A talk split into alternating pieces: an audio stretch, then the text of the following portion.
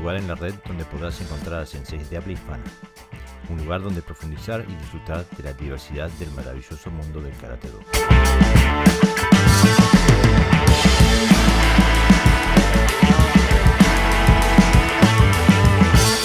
Hola amigos, bienvenidos al podcast Toyo. Eh, hoy tengo el gran honor de tener a Gerardo Valve Sensei de la Kyudokan, eh, un pionero eh, del karate uruguayo y latinoamericano y una de las autoridades más grandes que tenemos sobre el Shorin Ryu en el mundo y especialmente en el continente americano. Sensei, muchísimas gracias por darnos su tiempo y darnos esta entrevista. No, el agradecido, como, como siempre, es el entrevistado que, al cual le hacen un espacio en el cual poder expresarse, ¿no? Así que desde ya estoy eternamente agradecido por darme voz. Eh, muchas gracias, Sensei. Eh, la verdad que eh, creemos que va a salir bien esta entrevista. Tenemos muchas cosas para preguntarte. pero, ¿podrías empezar por, por, más o menos desde el principio, no necesariamente el principio de cuando tú empezaste a entrenar, pero cuando el karate empezó a ser eh, algo que te definía como ser humano? Interesantísima pregunta. A ver, yo empecé como niño, ¿no? Eh, empecé a los 11 años, así que pasé por un montón de experiencias que fueron formando mi, mi, mi concepción del karate. A los 11 años eh, empecé en un estilo que era muy nuevo en Uruguay todavía, que tendría unos 6 años, 5 o 6 años, que es el Shotokan. Este, no había mucha cabida para niños, tampoco había mucha cabida para mujeres. Por lo tanto, estuve un tiempo relativamente muy corto. Luego pasé a Kyokushin, ahí estuve un tiempo un poquito más largo. Eh, y eso me dio una preparación física muy, muy interesante porque justamente es en lo que hacen mayor hincapié, o es una de las cosas que hacen mayor hincapié. Y allá por el año fines del 76, principio del 77, comencé en Shorin Ryu hasta estos 61 años que tengo yo de vida en la actualidad. Em, dentro de Shorin Ryu pasé por eh, tres sistemas, uno el Shidokan de Katsuya Miyahira, dirigido en Argentina por Miyazato Sensei y eh, en Buenos Aires lo tenía en ese momento Jorge Julio Brickman. Luego Jorge Brickman se separa de Miyazato y pasa a depender de Fusei Kise de Kenshin Kan en Okinawa también. Y por el año 87 eh, ya nos separamos de, de Brickman Sensei en el año 88 yo empiezo a practicar Kyudokan con eh, Oscar Giga Sensei. Y en el 2013 me separo de Sensei Oscar Giga porque él toma su propia línea dentro del Kyudokan. Y yo paso a ser, eh, luego de un periplo que si me preguntas ya te contaré, eh, alumno directo de Giga Minoru Sensei. así que bueno, eso es lo que soy actualmente, un alumno. Eh, primero quiero aclarar una cosa, yo no soy representante de nada. Eh, no, no. Yo me represento a, yo represento el Kyudokan como persona, pero no tengo ninguna representación para Canadá ni para ningún lado. Okay. Eh, Kyudokan no da representaciones, las da, los dio en algún tiempo. Uruguay es uno de los pocos que cuenta con, con esa representación, pero es para la asociación uruguaya de karate Kyudokan de Okinawa, eh, la, que es AUXO, que tiene 32 años de vida en la actualidad eh, y es integrante de la Confederación Uruguaya de Karate. Pero no a las personas físicas, porque me parece correcto, las personas físicas este, desaparecen eh, o cambian de opinión o cambian de postura, mientras que las asociaciones se mantienen, si son legales, a través del tiempo. Así que bueno, hecha esta aclaración que para mí la considero muy importante porque de la misma forma que me, gusta mucho la historia, pero no soy historiador. Quizás sí, un divulgador de la historia, sí, y un, eh, un buscador de la historia, sí, pero cuando me tildan de algo que no soy, es como que me rechinan los dientes porque eh, me, siento, me siento en un lugar que no tengo, que no soy que no, y que no ocupo.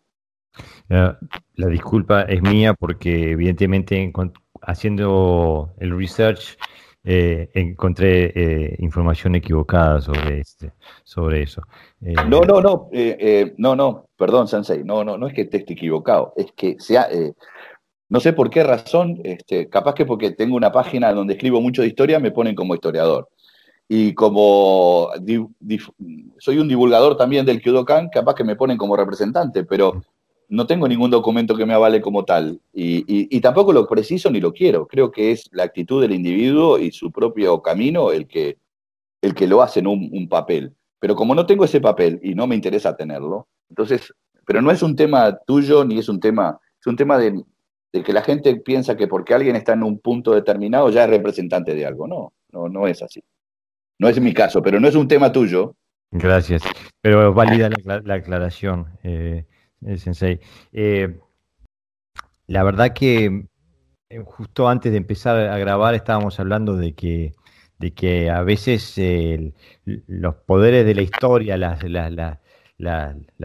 el embatir de, de, la historia de distintos lados pone a una persona en el, como que en el centro de, un desarrollo que después se torna histórico. Yo qué sé, por ejemplo, hoy todos, casi todas las, líneas de karate pasan por Anko Itosu Sensei, por ejemplo, ¿no? Eh, y estamos seguros que no era el único karateca desde su época, pero por algo quedó como una piedra angular de lo que después fue el karate, ¿no? Y un poquito eh, se podría decir que eh, pasa en relación a tu persona y lo que, lo, que ha pasado con el, el en, Uruguay, en América Latina, el, eh, el Shorin Ryu. Eh, digo, ¿podrías contar un, poco de cómo, cómo se ha desarrollado todo esto? De, ¿no? Porque de, de, Shotokan a Kyokushin y después entras en el Shorin y, bueno, de ahí parece que explota todo, ¿no? Shorin en Uruguay éramos cuatro locos practicando. Eh, cuando uno veía, hablaba, decía, no, pues yo practico Shorin Ryu. ¿Qué, ¿Qué, es eso? Mm. No, bueno, es un estilo de Okinawa. ¿Qué es Okinawa? Es decir, como que también ahí me empezó a doler todo. A ver, te explico un poquitito. Cuando yo vi la primera clase de Shorin Ryu en el Club Defensor, allá por el año, ya te digo, 70 y, fines del 76, principio del 77, no me gustó. Pero ¿sabes lo que no me gustó? Que no trabajaban la parte física. Yo venía de una escuela física pero sin embargo me apasionó la técnica. Pero aparte de apasionarme la técnica, eh, a través del, medio en el cual me informé de la existencia del Shorin Ryu, cuenta una historia, cuenta una historia que, me fascinó. O sea, yo me fasciné de un carácter romántico que luego fui descubriendo que no era tan así, pero la historia existe y la historia está para que la cuenten de verdad y no nos hagan un verso. Y nos mintieron tanto, tanto, tanto, que realmente eh, me tomé como un reto personal investigar. En un momento, ya te digo, la década del 70, principios del 80, no habían libros en, español que hablaran de karate, no existían, y los que había en inglés dejaban mucho que desear. Y los que estaban en japonés eran intraducibles. Entonces, este, pero tuve un gran, un gran, una gran suerte, porque Jorge Julio Brickman era verdaderamente un investigador de la historia del karate. Él publicaba en una, en una revista famosa en, el Río de la Plata, que era Judo Karate, y tenía una, una, una, columna que se llamaba Crónicas Marciales, y yo creo que cada crónica marcial que, escribía eh, Brinkman Sensei, creo que me la había leído unas mil veces, más o menos, hasta que me quedaron de memoria todos los nombres. Eso a su vez hizo que eh, eh, en cualquier reunión que estuviéramos hablando de karate y yo empezaba a hablar de, fulano, de mengano, de sultano, del año tanto y del año cuánto, y me quedaba, ¿de dónde sacaste todo eso? Yo no inventé nada, digo, eso está escrito, simplemente que la gente no le gusta leer. O sea, le gusta que le cuenten. Y eso hace mal, porque cuando a vos te cuentan, te cuentan lo que quieren. Mm. ¿Ah?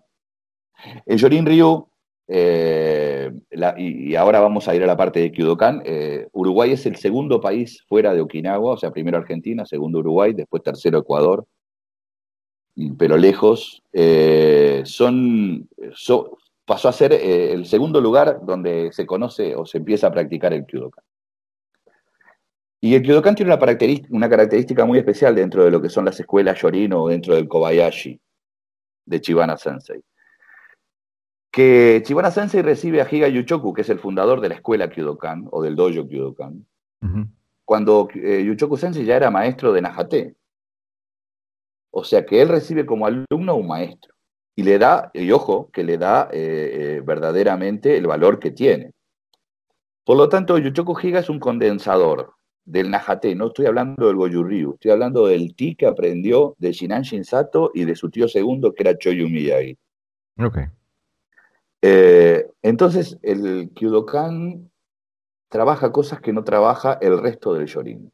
Trabaja, hace especial hincapié en la rotación de Koshi, hace, em, tiene trabajos de Kakie que no tiene, que no tiene eh, el resto de, del Shorin. Eh, trabaja, habla sobre, sobre cosas que son fundamentales, como el irikumi, como el gamaku, como, como el muchimi y el mochimi, como cosas bien diferentes, habla de Lunchun, de Latifa, habla de, bueno, Chincuchi, cosas que eh, no, había en otro lado. Entonces, eh, eso también me, hizo ver que, que, la escuela Kyudokan casi te diría que es un estilo dentro de un estilo. Y me, me enamoré. Y traté de buscarle todo lo positivo que tuviera.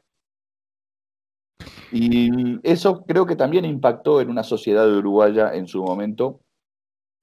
Eh, eso y otras cosas. Pero bueno, pensemos que la parte histórica no estaba enfocada y yo le di ese aporte histórico. Luego la parte deportiva, porque también este, hay que hablar, digo, si yo quería que se conociera el Shorin Ryu, sobre todo que se conociera esta escuela, este, había que hacerla visible. La única manera de hacerla visible era a través de las competencias. Y bueno, al principio se sacaban números para pegarme en los campeonatos. Y después fui mejorando y ya los números fueron siendo menos hasta que llegué a ser campeón nacional. Y luego tuve la suerte de integrar selecciones nacionales en eventos muy importantes. El Mundial de Egipto con 112 países participantes. La primera selección uruguaya multiestilos, algo inédito en ese momento en Uruguay. Eh, luego fui nombrado técnico de la selección uruguaya, casi por seis años. Y luego dije, bueno, está, ya se conoce, mis alumnos también a su vez fueron campeones nacionales, ya Kyodokan y el Shorin Ryu ya se conocen, así que ahora me voy a dedicar solamente a lo que quiero, que es mejorar técnicamente. Y hasta ahí lo que te puedo contar así es en forma global. Eh, hay, hay un, ¿Hubo algún elemento mm, estilístico en el sentido, por ejemplo, en la etapa deportiva? Eh, yo tengo mi carrera en, marcial en Europa y, lo que era típico al principio en, la parte deportiva era que si no eras Shotokan, tenías que matarlo para que te dieran un punto. Em, sí. había con favoritismo ah, para sí, pasó, ¿Eso pasaba en Uruguay también? Oh, sí, claro, claro. Lo que pasa es que es como todo, ¿no? Hasta que te conocen. Mm. Eh, los campeonatos nacionales en Uruguay, cuando yo empecé a competir, eh, fue fines del 70, por el 78, primer campeonato nacional, y, y por eso te digo, hacían cola para pegarme. Eh, pero éramos 14, 16 competidores, no había más. Eh, y había dos ambulancias de Martinelli en la puerta del, del, gimnasio donde se hacía el campeonato. O sea, eran terribles los campeonatos. Es decir, la gente, cuando vos entrabas en un campeonato nacional en aquel momento, prácticamente te despedía de tu familia. Y vos dirás, pero este es un exagerado. No, te estoy diciendo la pura realidad. Es decir, a mí me pasó, y te voy a contar algo que es anecdótico, pero es real de desmayar a un competidor, desmayarlo, se para la pelea, obviamente, lo sacan para afuera, yo voy para afuera, siguen otras, otras, otros combates en el medio, se recupera el competidor y después que terminó la pelea, vuelvo a hacer la pelea con el que había desmayado. Qué dureza, ¿eh? Pero bueno, es que y eso no me lo puede, a ver, eh, todo lo que te estoy diciendo, todo lo que te estoy diciendo es histórico, eso no me lo puede refutar nadie. Nadie me lo puede refutar. Lo que te estoy diciendo es absolutamente real y así sucedían las cosas en ese momento. Luego, con el advenimiento del AGUCO, O sea, recordemos que antes se competía con el reglamento de eh, Pong, ¿no? O sea, que era el reglamento JK.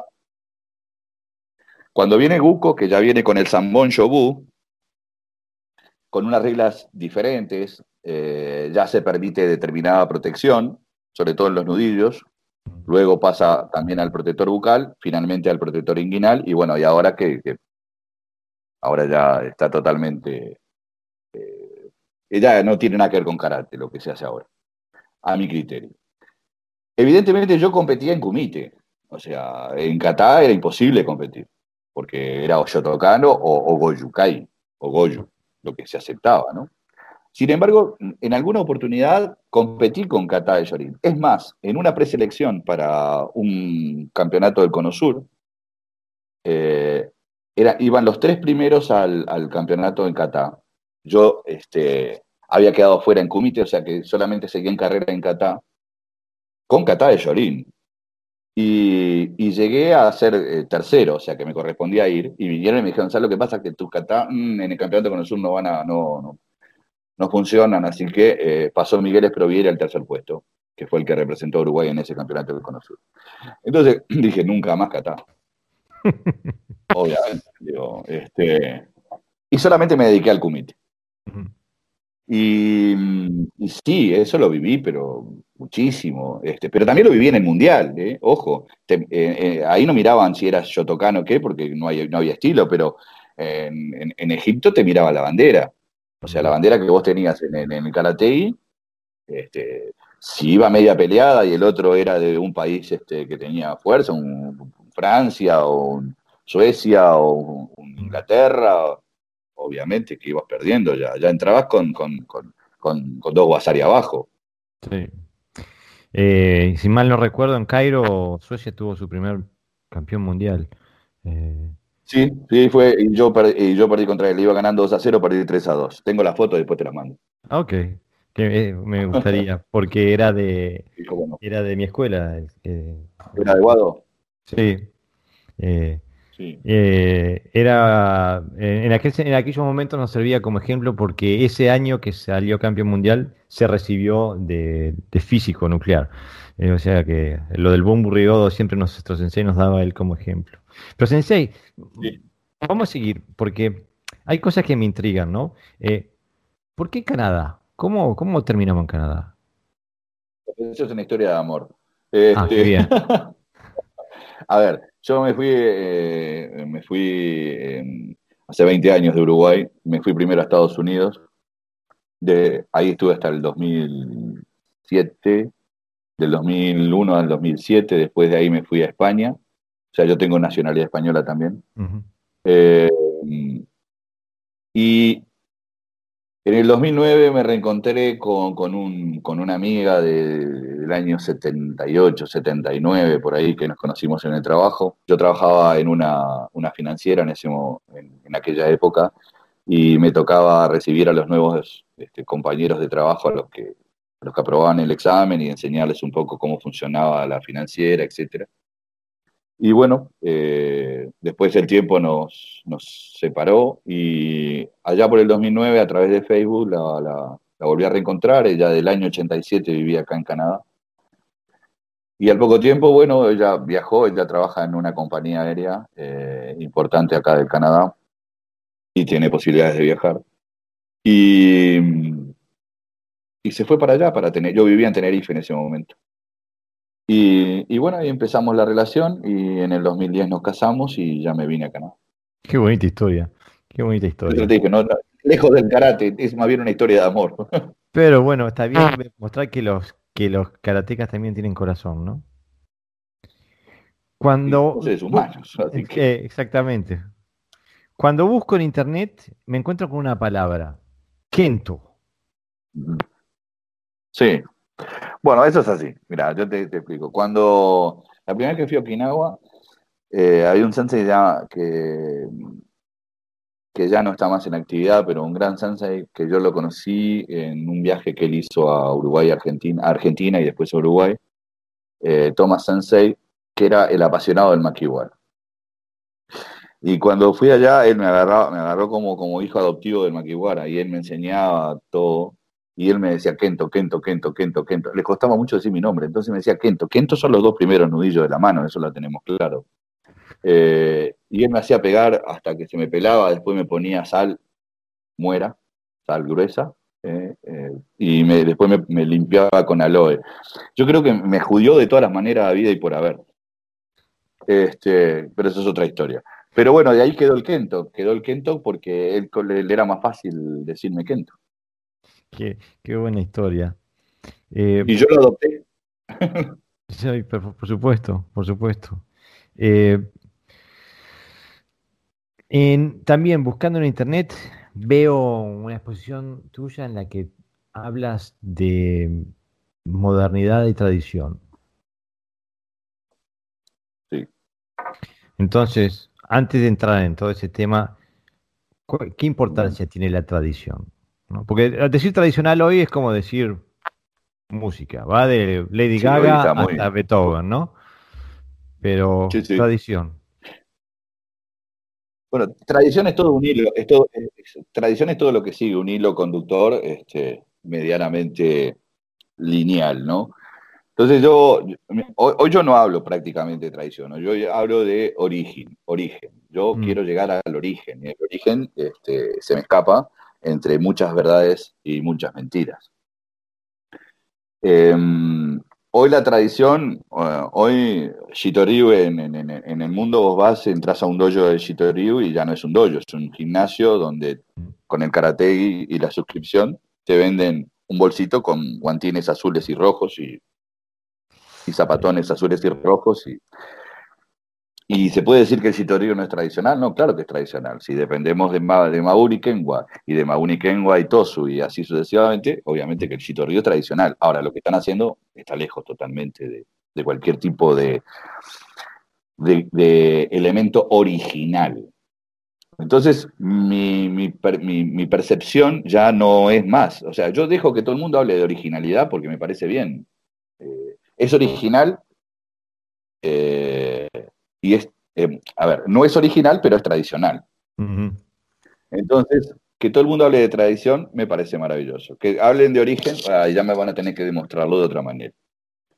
Em, en cuanto a la modernidad, y bueno, la modernidad es lo que estamos viendo, ¿no? O sea, para mí en este momento la World Karate Federation ya es un estilo de karate. no tendría que hablar de karate, tendría que hablar de otra cosa. Y, y para mí sería maravilloso y que se separara y que se llevara a los 120 millones de practicantes que, hacen eso y que nos dejen a los locos sueltos como, nos, como yo, con nuestra, con nuestra locura de, seguir manteniendo o buscando esa originalidad de la que te hablo.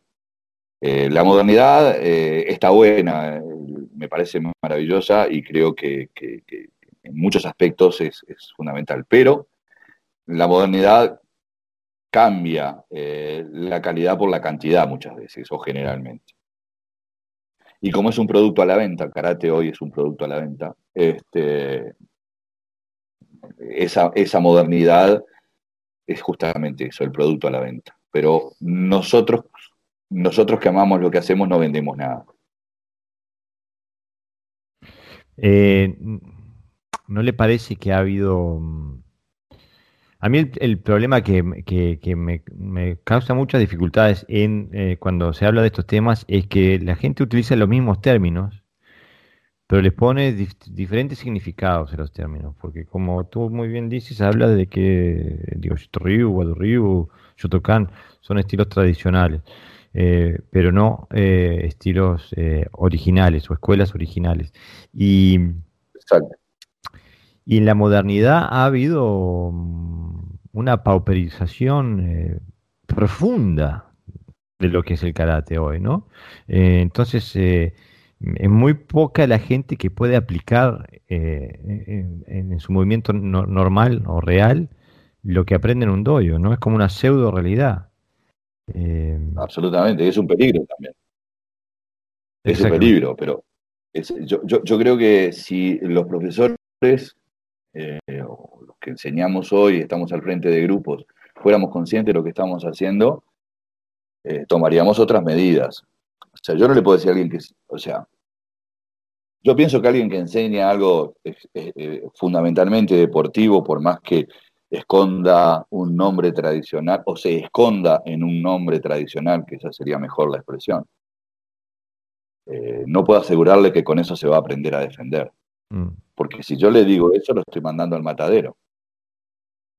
Exactamente. Em, o sea, una cosa es que yo sea un gran campeón con otro que hace karate igual que yo. De cualquier manera, hay tipos que son, que, que, son extraordinarios en, en, campeonatos y que en la calle vos lo ves y pueden matar a cualquiera también. Mm. Pero eso ya es una dependencia muy personal del individuo. O sea, el individuo es efectivo, no lo que hace. Él, él es efectivo. Y podría hacerlo con eso, podría hacerlo haciendo sambo ruso.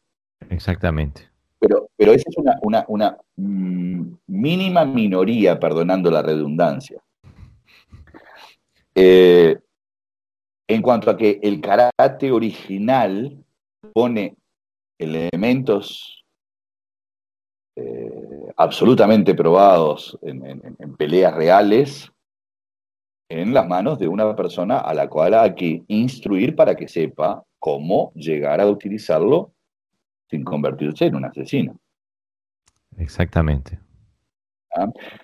Y esto lo digo desde muchos puntos de vista. Primero lo digo como docente, pero también lo digo como alguien que estuvo trabajando en la, seguridad o como guardaespaldas, o, o sea, que lo digo es decir, eh, sabiendo de lo que estoy hablando, ¿no? O sea, yo fui jefe de seguridad en, una discoteca en Tenerife, por ejemplo, que sabemos que es una isla que tiene discotecas, este, y a la cual el, 90% de su afluencia es, este, es de, turistas, saben que eh, existe la, la, la, realidad es que hoy tenés una pelea y mañana tenés otra y pasado tenés otra.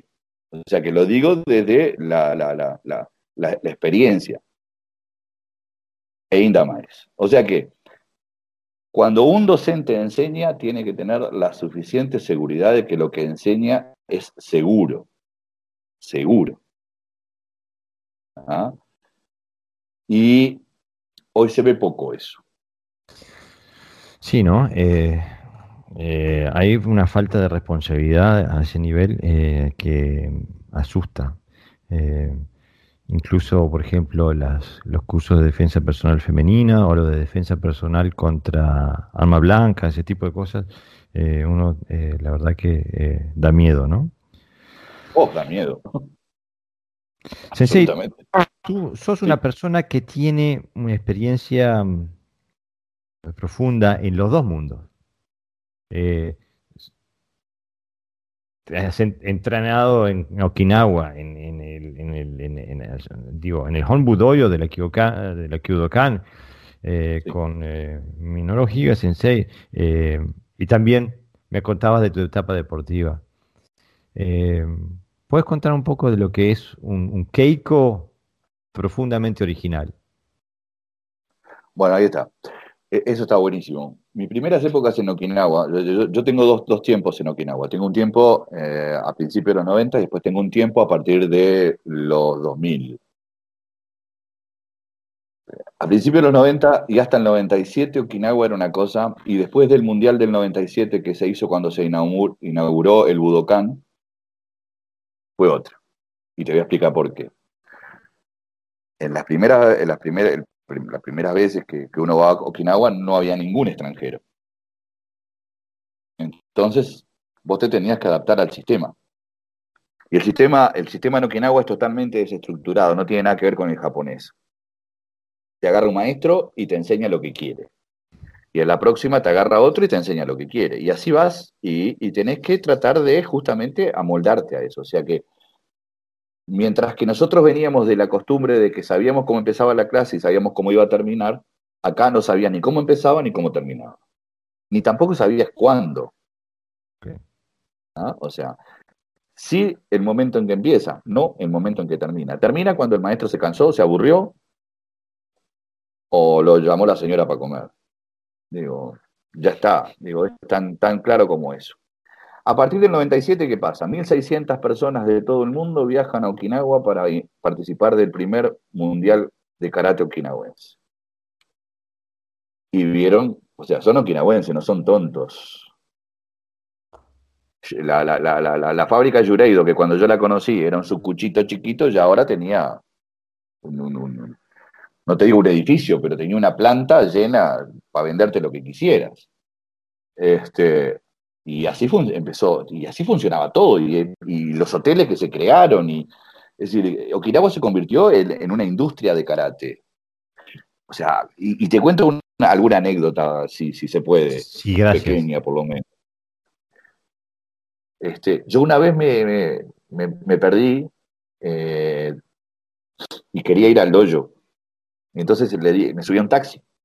Y lo único que le dije, eh, dojo Yuchoku Higa. Y me llevó al, al único dojo que conocía, que era el de Nagamine Sensei.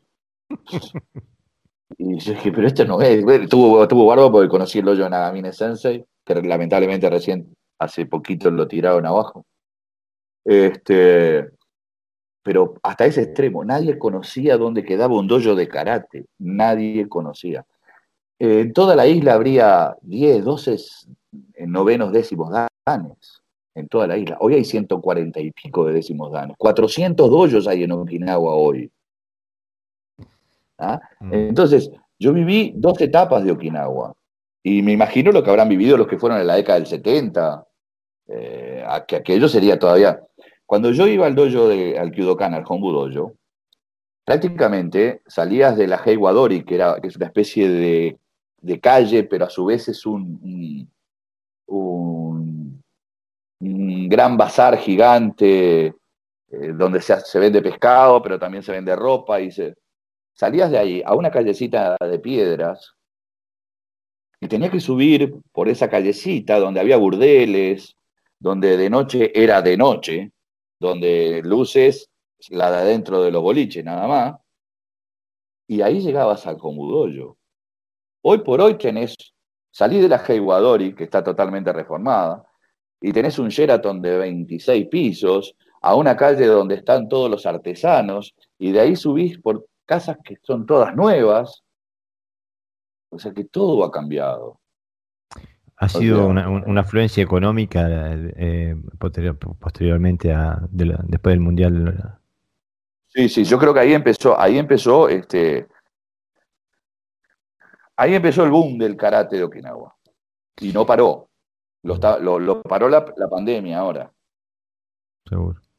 ¿Y cómo, pero, pero, pero el karate de Kyodokan no ha cambiado? Eh, a ver, sí, ha cambiado ha, cambiado porque lamentablemente, mm, vuelvo a mis palabras, cuando yo fui al principio, yo me tenía que amoldar a la forma de ellos. Y con toda esta afluencia de turismo, ellos empiezan a amoldar a nosotros. Y eso está mal. Está mal porque cambiaron la rutina. Está mal porque, porque obvio, no es lo mismo una clase de siete personas que una clase donde hay 35, 40 eh, cambió todo, estructuralmente cambió, porque realmente este, la, prefectura, la prefectura de Okinawa, que es la que hoy gobierna las cuatro federaciones del karate de Okinawa, les impuso determinadas normativas para que el público que viaja a Okinawa tuviera todas las comodidades para entrenar donde quisiera.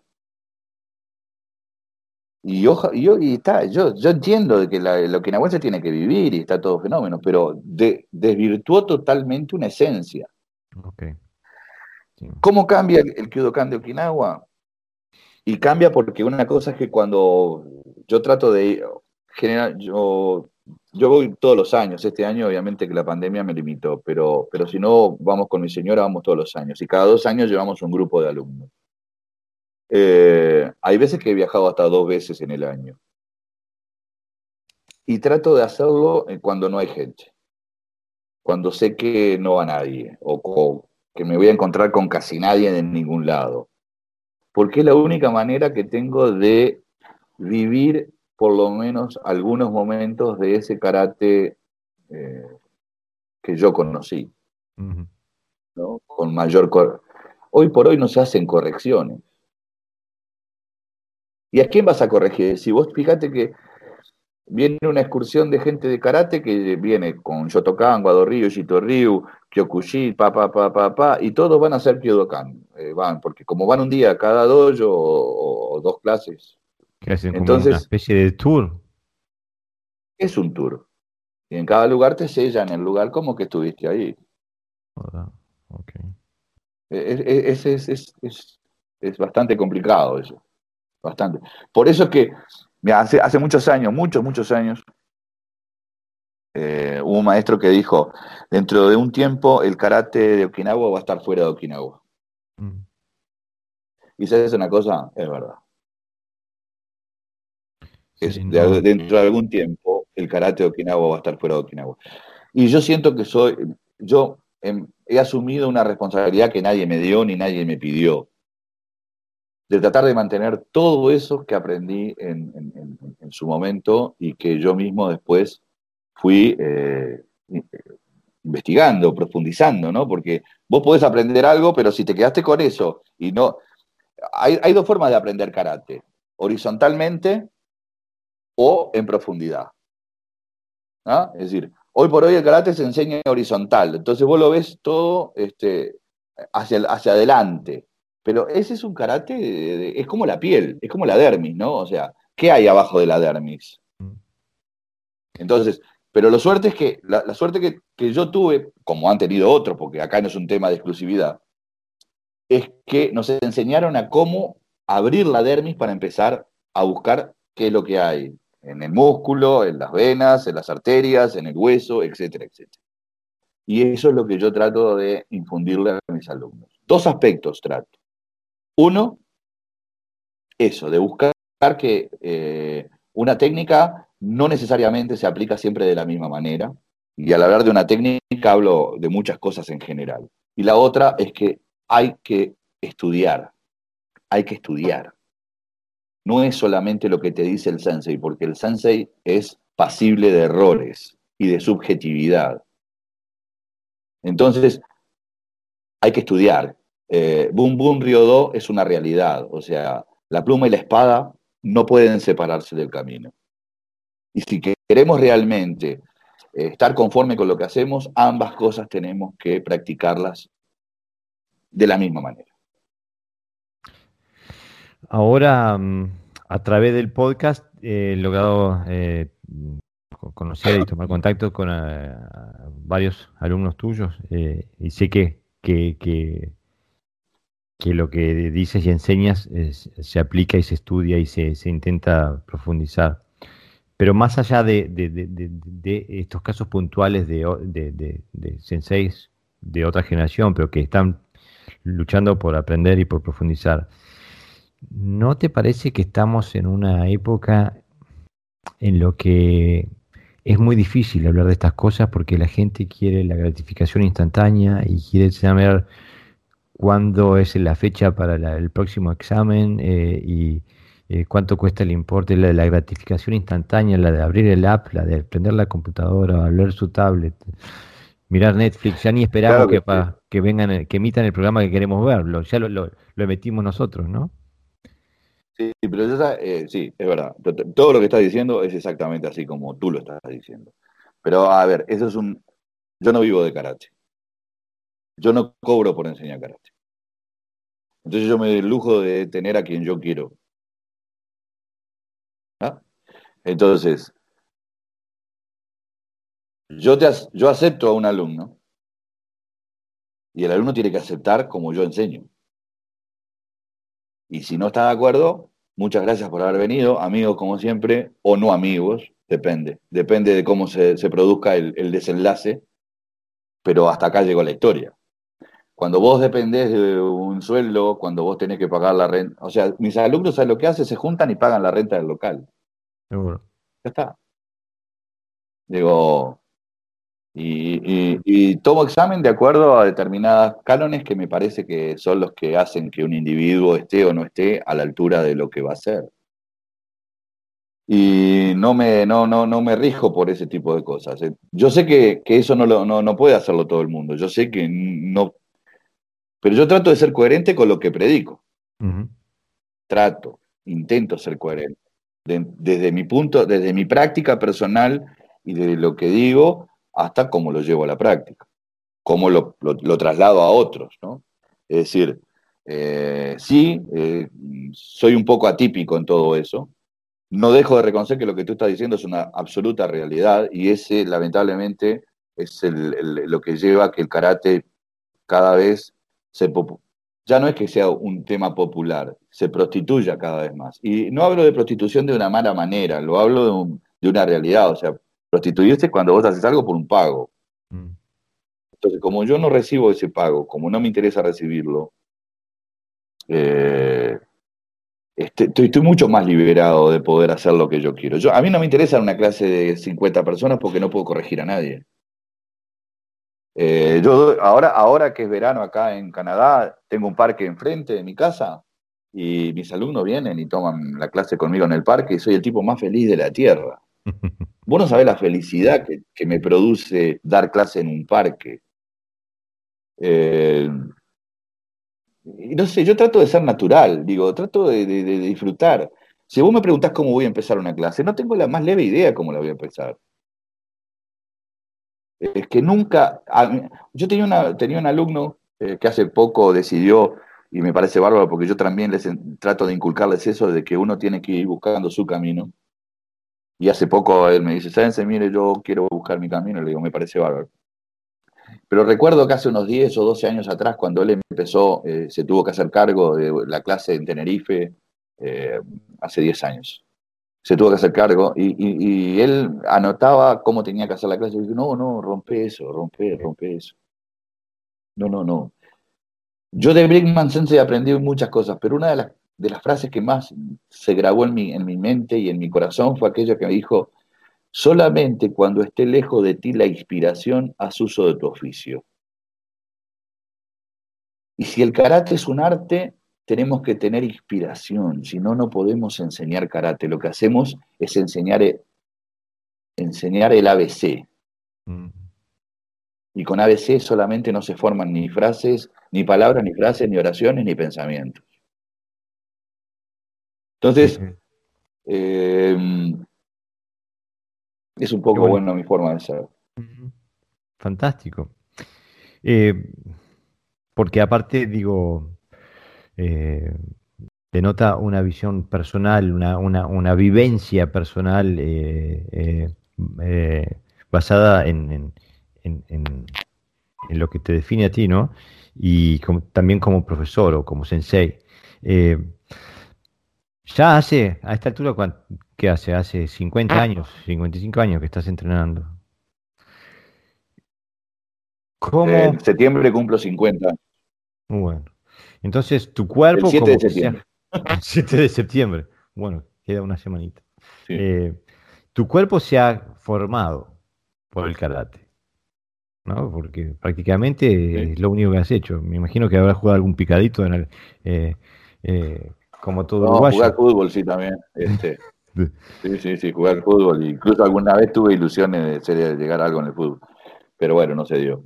Este, sí, sí, mi cuerpo está adaptado y, entonces, ¿cómo...? Es más, te digo una cosa, tengo, tengo dos amigas de disco y tengo artrosis de, cadera, eh, tengo el nervio ciático enfermo eh, y sin embargo trato de seguir. Mm. Eso es lo que muchas veces los alumnos no se dan cuenta, ¿no? Que digo, ellos vienen ah, que, me duele, no se dan cuenta que el sensei en realidad tiene 15 cosas que, que, eh, pasa por alto para estar seguir practicando, ¿no? No se puede practicar haciéndolo ya después de unos años. Pero, ¿cómo se ha transformado tu práctica personal con el correr del tiempo?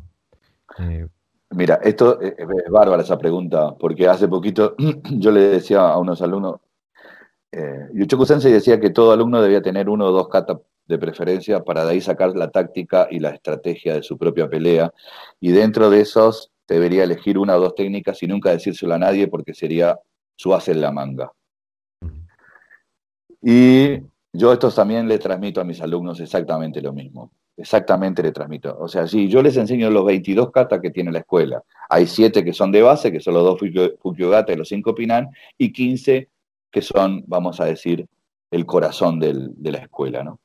Ustedes apréndanlos todos, pero practiquen aquellos con los cuales ustedes se sientan identificados. Se hace poquito, hará dos semanas, una semana pasada, entrenando acá en el parque, este, hablando de esto mismo con uno de mis alumnos, me decía, Sensei, pero su kata no es tan... Sí, eh, a ver, cuando yo tenía 20 años mi kata era tal. Pero cuando tuve 45 mi kata pasó a ser tal. Y ahora que tengo 61, mi kata es este. Y de esa misma manera se acomoda el cuerpo. Yo, a mí me gustaba mucho patear, era un pateador hábil, aparte hasta hace muy poco tiempo, hasta que se me produjo el problema de la cadera, tenía una, una elongación total de pierna, o sea que podía haber hecho taekwondo igual. Eh, por suerte no.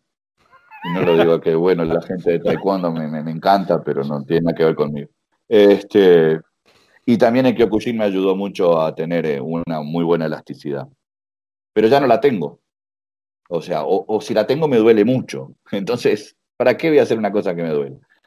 Y aparte la cosa, aprendí que los, los, los son prácticos, son prácticos. Entonces, eh, eh, voy acomodando el cuerpo de acuerdo a mis necesidades. Y eso es lo que me hace, o pienso, pienso que me hace un poco más efectivo. Como dejo que mi cuerpo, trato de escucharlo y hacer lo que eh, mi cuerpo me va diciendo que tengo que hacer, y no, mi cabeza puede querer hacer saltos mortales, pero mi cuerpo me dice, no, Gerardo, este, eso déjalo para la película de Jackie Chan. Eh, hace esto, y, entonces trato de hacerlo, y, eso trato de hacerlo de la mejor manera posible. El cuerpo hay que, uno, uno tiene que estar feliz de envejecer, porque tiene que envejecer inteligentemente. Si yo pretendo ser el mismo que era cuando tenía 20 años, soy un tarado. Y si pretendo que mi imagen sea la misma de cuando tenía 35 y estaba en mi, en mi top, soy también un tarado soy lo que soy y quiero que la gente me recuerde y me mire y, yo sentirme bien eh, naturalmente. Con una vejez natural, con un, con una, con un. Mi entrenamiento es un entrenamiento. Hoy hago, dedico mi tiempo a hacer maquiwara, mañana dedico mi tiempo a hacer kakeuke y pasado lo dedico a hacer whatever, no sé. Pero eso es una posición. No quiero hacerlo todo junto. Eso es una posición eh, muy madura y conlleva también eh, una aceptación de, las condiciones de, las realidades de la vida, ¿no? Que puede ser muy difícil de dar para mucha gente. Hasta hace, hace muy poquito acabo de ver una competencia de la JKA donde tenían clase de, una clase de competidores de 70 75 o de 75 para arriba. Sí, sí. Eh, y he visto también senseis de Okinawa, eh, ya de avanzada edad, moviéndose o intentando moverse como si fueran muchachos jóvenes, con patadas Yoda. Digo, eh, me parece que la posición que tú tomas da como que has tenido también un proceso interno de, maduración y de, de, crecer, de crecimiento, se puede decir así. Sí, yo, te, puedo, te, puedo, explicar por qué se da esto. Mm, por supuesto. Te voy a explicar. Porque primero hago karate para mí. Y en ese proceso de hacer karate para mí, enseño. Pero no hago karate para enseñar. O sea, la enseñanza, la docencia es una consecuencia, pero no es la función. Yo no hago karate para otros. No me interesa hacer karate para otros hago karate para mí, pero sí hice karate para otros. Y eso me llevó a que me idealizaran y eso me llevó a que gente se desilusionara y eso me llevó a tener desilusiones personales también. Y si no aprendes de eso es porque eres un tonto. Y entonces a partir de ese momento que empezaron a sucederse ese tipo de cosas, dije, no, eh, voy a hacer karate para mí. En el, en el amplio sentido de la palabra. Y el que quiera, y el que quiera y lo acepte de esa manera, entonces, bueno, tal vez pueda ser mi alumno. Es así el proceso. Me parece eh, excelente. Sensei, eh, usted ha nombrado varias cosas que, me han dejado intrigado realmente. Por ejemplo, ¿cómo llegaste a ser alumno de Minoru Higa Sensei? Cuando yo me separo de Oscar Sensei, con mucho dolor, después de estar 28 años al lado de él, eh, yo digo siempre que me separo, pero realmente él se separa, porque si estamos haciendo una línea y mañana, yo, suponete que tú sos mi sensei y venimos hace 30 años haciendo lo mismo y tú me dices, ah, sí, pero ahora sé qué voy a, ahora vamos a hacer Suki pero con el meñique y, vamos a hacer Maigeri con el talón. Y te estoy diciendo una cosa burda, ¿eh? ojo, por favor, que eso no fue lo que dijo Sensei Oscar en ningún momento. No, no, no. Eh, pero bueno, si, me estás cambiando la línea, eh, vos te estás alejando de mí. Mm. Te estás alejando de aquello que, Y eso me llevó a tomar la decisión de, eh, con, el, mayor de los respetos, y, siempre va a ser uno de los más grandes maestros que he tenido en mi vida, junto con Brickman, a separar. Y lo hice antes de ir a hablar a Okinawa. O sea, que no primero me aseguré de que me aceptaran y después entonces todo. No, no, no, no. Eh, porque, porque, como te digo, si quiero hacer karate para mí, también siempre tengo que estar bien conmigo mismo o intentarlo por lo menos. Intentarlo por lo menos. Entonces, bueno, después que fue formalizada mi separación, me voy a Okinawa. Y le planteo a Sensei Minoru Sabes que para los asiáticos, eso lo tenés muy claro, de que la familia es lo primero. Aunque no se lleven bien, aunque, aunque no se vean nunca, la familia es lo primero. Y le planteo a Minoru Sensei que yo, después de tantos años, bueno, pero había tomado. Él ya sabía que también su primo había. Oscar Sensei es primo de Minoru. Eh, es hijo de Jintatsu, que era hermano de Yuchoku. Y, pero sabía bien, bien que su primo este, había cambiado un poco la línea, ¿no? Sin embargo, me dice, ¿cómo te separaste de, de, Masato? es Oscar Masato Giro. Y me dice, pero en perfectas condiciones, digo, este, por ahí le dolió y a mí también, pero bueno, es, parte de la, vida, ¿no? Pero me separé muy bien, y dice, ah, está, está. Pero Sensei, yo lo que quiero es, este, yo vine a Okinawa a buscar a mi maestro. Dice, y Sensei me dice, pero tú ya sos maestro, ¿para qué querés un maestro? Yo tengo setenta y pico de años. Le digo, porque yo necesito tener un maestro. O sea, yo soy alumno, siempre voy a ser alumno. Y me dice, ah, bueno, que sí, que no, que sí, que no. Bueno, eso fue un sábado. Y pasó toda la semana, entrenaba con él en, el Homudoyo, después entrenaba en Sumisaki, que es la casa de él, que tiene su, su dojo. Y no, me decía nada, no me decía nada, no me decía nada, no me decía nada. Y yo decía, pero yo necesito que, necesito saber, o que me echa de la escuela o que me toma. Eh, eso fue en el 2014.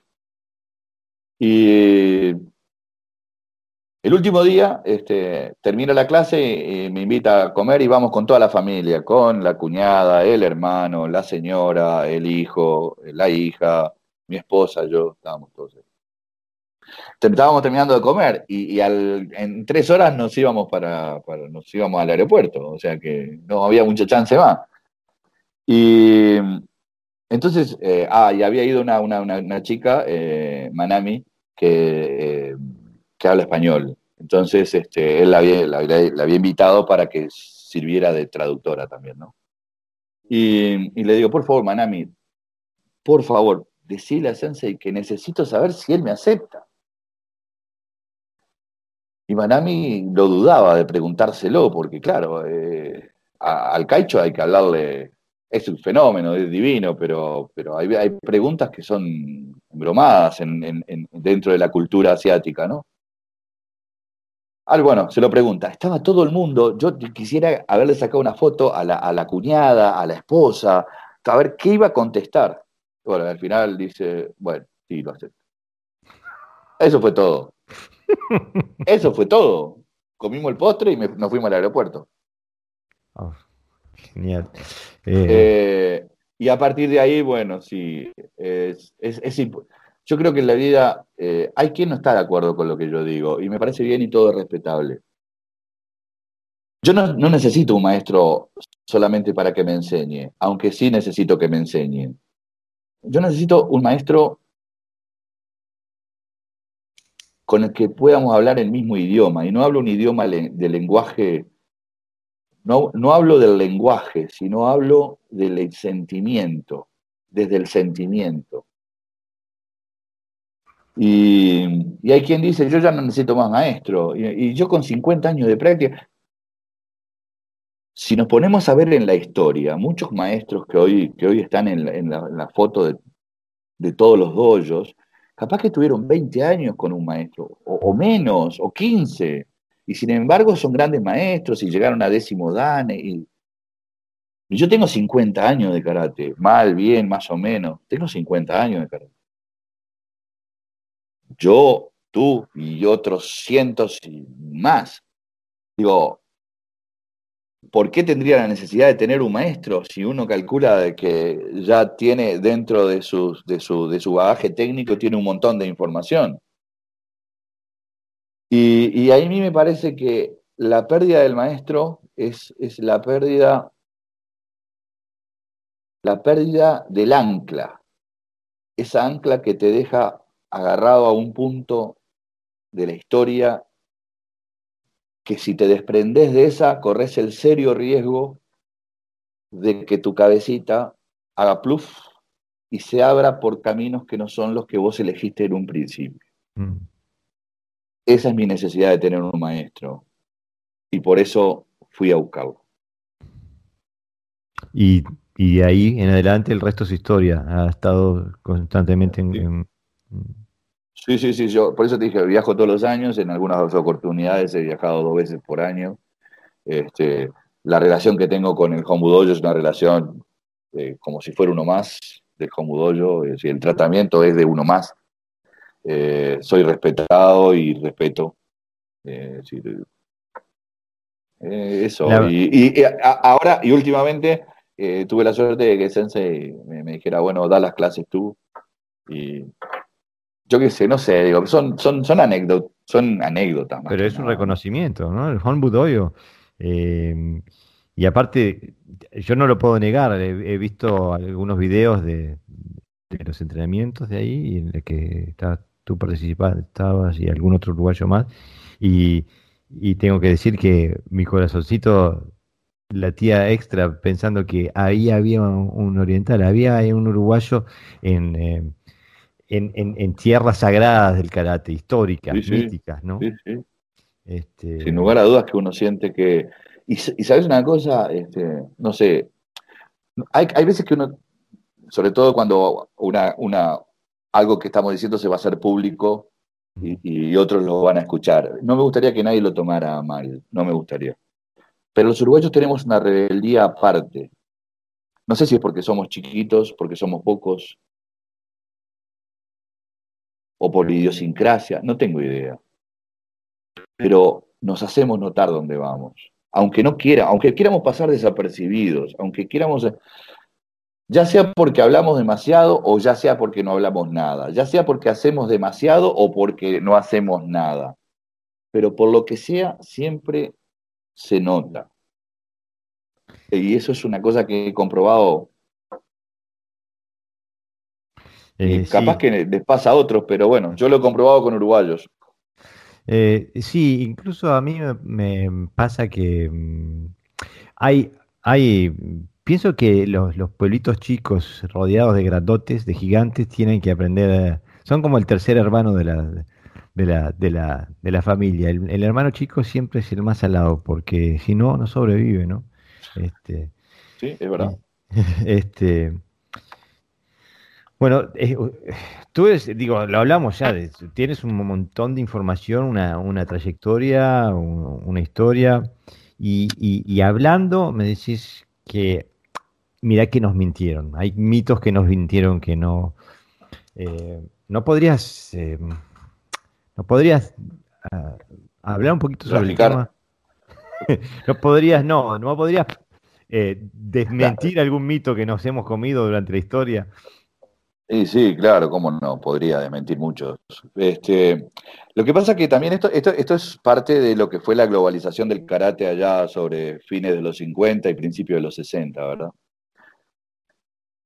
Eh, porque Japón, y no estoy hablando de Okinawa, sino Japón, no mandó maestros al mundo, mandó campeones y con muy poca, con muy poca eh, preparación para estar al frente de grupos.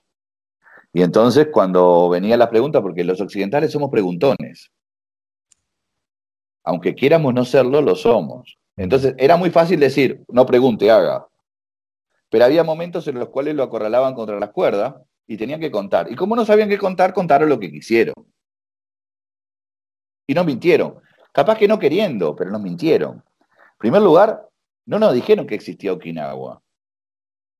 En segundo lugar, no nos dijeron que como existía Okinawa, el karate venía de ahí. Eh, en tercer lugar, pusieron que lo que hacían era la verdad.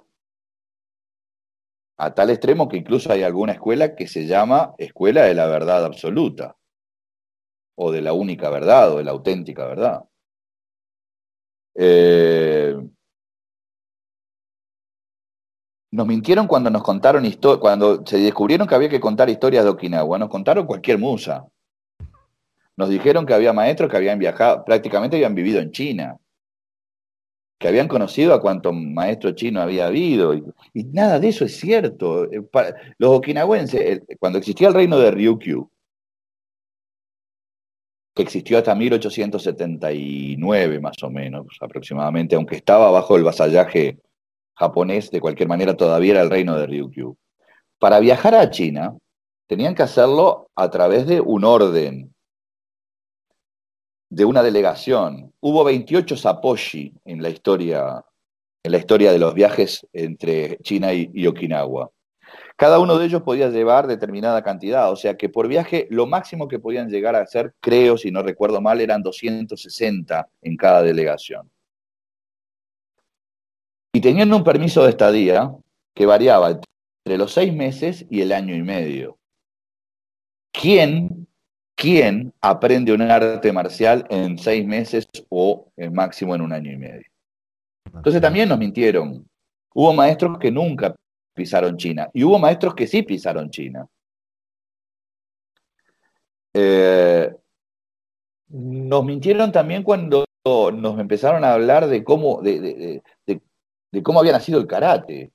Es decir, eh, y, no es así, y nada de lo que nos contaron es exactamente así. Yo sé que la historia después evoluciona y sé que se han encontrado montones de documentación, no en Okinawa, porque Okinawa después de la Segunda Guerra Mundial quedó plano, pero sí en China y sí en Japón, que eran los dos países que tomaban nota absolutamente de todo lo que hacían, donde se cuentan cosas. Eh, se ha magnificado a maestros que no tenían que haberse magnificado y se han olvidado a maestros que tendrían que recordarse. Eh, cuando se habla de Funakoshi, por ejemplo, también se nos mintió. Eh, este, no, no porque no haya sido un gran maestro, que, que, supongo que sí que lo fue, pero él llega prácticamente a Japón con más de 50 años de edad. O sea, que no llega a la brillantez de su, de su dominio del arte y que por otro lado sí era un tipo muy culto, sin lugar a duda. Pero era incomparable desde el punto de vista marcial a, Choki Motobu, a, a Kanken Toyama, por ejemplo, otro de los que estuvo ahí, o incluso a Choyumi Miyagi. O sea, hubo cinco maestros que llegaron a Japón casi con poca diferencia de tiempo, ¿no? Eh, Funakoshi Gichin, Mabuni Kenwa, Miyagi Choyun, Toyama Kanken y Motobu Choki, ¿no? Si yo saco a dos y digo voy a sacar a dos, a Kenwa Mabuni y a Funakoshi, los otros tres eran guerreros de verdad, eran peleadores de calle. Que Motobu Choki era, era, era, ya rompía con todas las reglas. Ya él lo miraba mal y te pegaba. Sin embargo, tenemos a que Funakoshi dulcifica todo el karate. Lo dulcifica, lo hace, lo hace armonioso y romántico, aunque también se daban su bueno cascarazo, pero bueno. pero no era comparable. Y entonces cuando se habla de... a, mí, a mí me hace gracia porque hay cosas que se malinterpretan a propósito y otras que se malinterpretan simplemente porque, por desconocimiento. Pero cuando se habla de karate Nashi, ¿no? Hay que leer a, a, Choki Motobu lo que dice sobre karate Nisenti Nashi. Cuando se habla de que... Eh, eh, eh, a ver, vamos, vamos por la primera gran mentira. Karate Do no existe. No existe Karate Do. Porque el camino de la mano vacía es una creación japonesa pura y dura. Pura y dura. Lo de la mano vacía es, es, terrorífico. El ti, o el toudi, o el tote, o el tode, o el okinawa te, o como quiera llamarlo, tenía palos y tenía machetes y tenía... Había que defenderse. Los que me digan que el pueblo de Okinawa era un pueblo pacífico, son absolutos desconocedores de la historia. Okinawa, cuando fue invadida, y mucho antes, tenía más de 3.000 soldados. Tenía cañones, que eran antiguos y muy antiguos, sí, fenómeno. Pero los tenía, porque había que defender la isla, que era el centro comercial más importante de Asia en ese momento, de los piratas indonesios, chinos, hasta japoneses. Entonces, ese tipo de desconocimiento de la historia que nos pintan a, un Okinawa pacífico, no, no, por favor, por favor, no, no, no, no existe eso. No existe un pueblo que la. Se dice, no, porque después de la prohibición de armas de, 1429 y de la de 1609 a través de, de invasión de los Satsuma, mentira, lo que se prohibió fue las armas de fuego. Fue lo único que se prohibió. Y en 1400, y cuando se unifica el reino de Ryukyu, eh, cuando se unifica el reino de Ryukyu, eh, sobre 1400, lo que hace el rey, para, como, como es una unificación y como hubo dos, reyes eh, que, estuvieron en la pugna, lo que hace es decir, ok, ustedes vénganse a vivir acá en Yuri y déjenme las armitas acá a buen resguardo por si las llegamos a precisar, para que no existiera una revuelta, eso lo han hecho todos los pueblos, pero que no tenían que se cuenta de que había un solo cuchillo en la plaza pública para que la gente cortara. Eso es una mentira, pero que, no, no, no, hay forma, no hay forma de que nadie la pueda refutar. ¿Y de dónde salen esas historias? Porque eso es. Esas historias, esas historias parten de que no había nada escrito y todo se transmitió oralmente. Y entonces eh, hubo, hubo grandes maestros que, escribieron la historia y que la escribieron eh, más o menos. Más o menos. Yo acabo de leer el libro de Toyama Kanken Sensei, eh, donde despotrica contra Funakoshi, no lo soporta. Eh, el de 1956, ¿es ese libro? Sí. Este, bueno, y Motobu Choki Sensei tampoco lo soportaba. no, no, no. Eh, digo, bajo casi como que la, la posición de lo que, que, lo que hacía Funakoshi no era karate, eh, eh, que era más eh, una, danza que karate. No sé, es evidente que había una gran disparidad de, en, lo que se pensaba sobre Funakoshi dentro de los maestros okinawenses, ¿no? Ya había una gran rivalidad con Choki Motobu, porque Choki Motobu, como te dije, era un, tipo que entendía que el karate era para pelear. Mm. Ya ahí había una rivalidad. Pero aparte otra cosa, hay, hay una anécdota también en todo esto. Cuando Choki Motobu derrota al, boxeador eh, ruso, el diario no tenía una foto ni un eh, y hace un dibujo, el único dibujo que tenían era de Funakoshi. Y ponen a Funakoshi peleando contra, contra el ruso.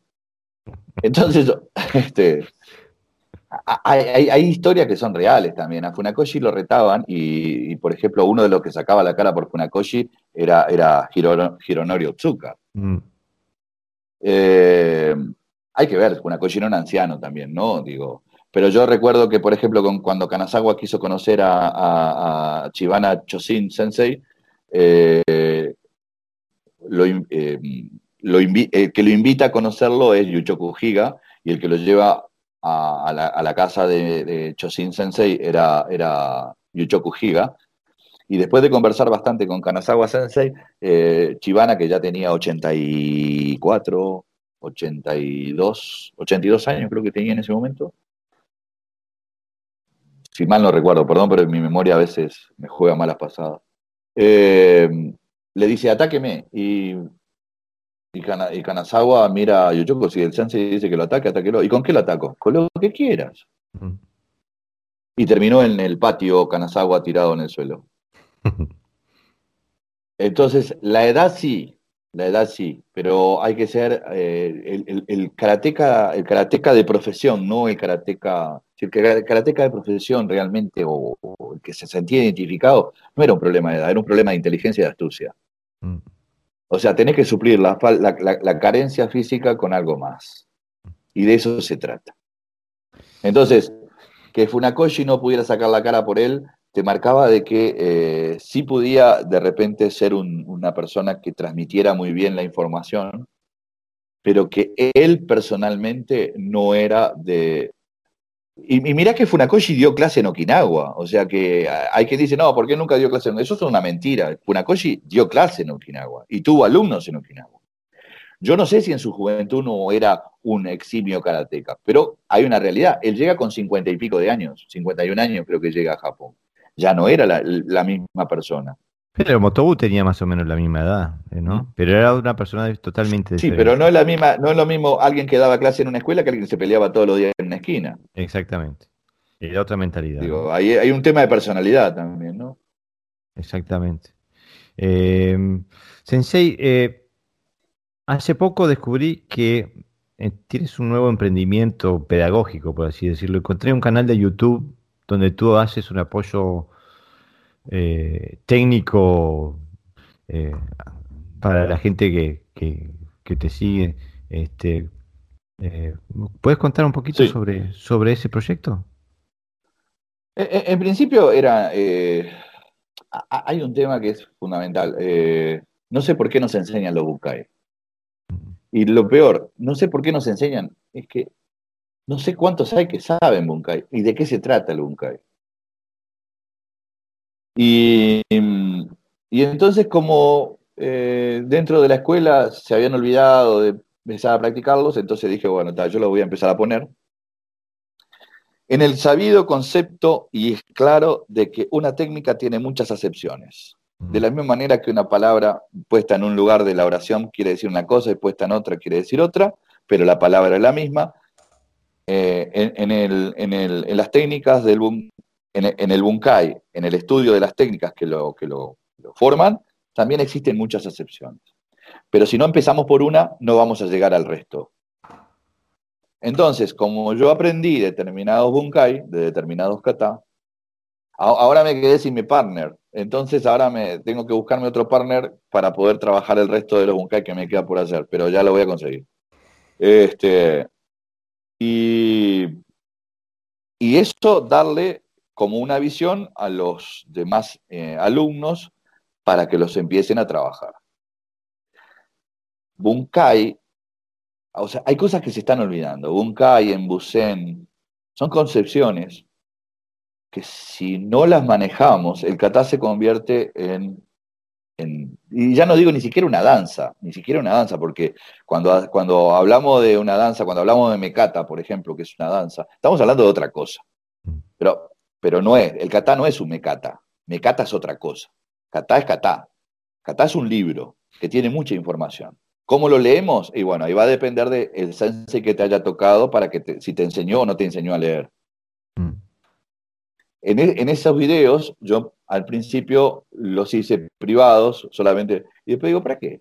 Al que le interesa lo va a ver, y al que no le interesa no lo va a ver, sea alumno o no sea alumno.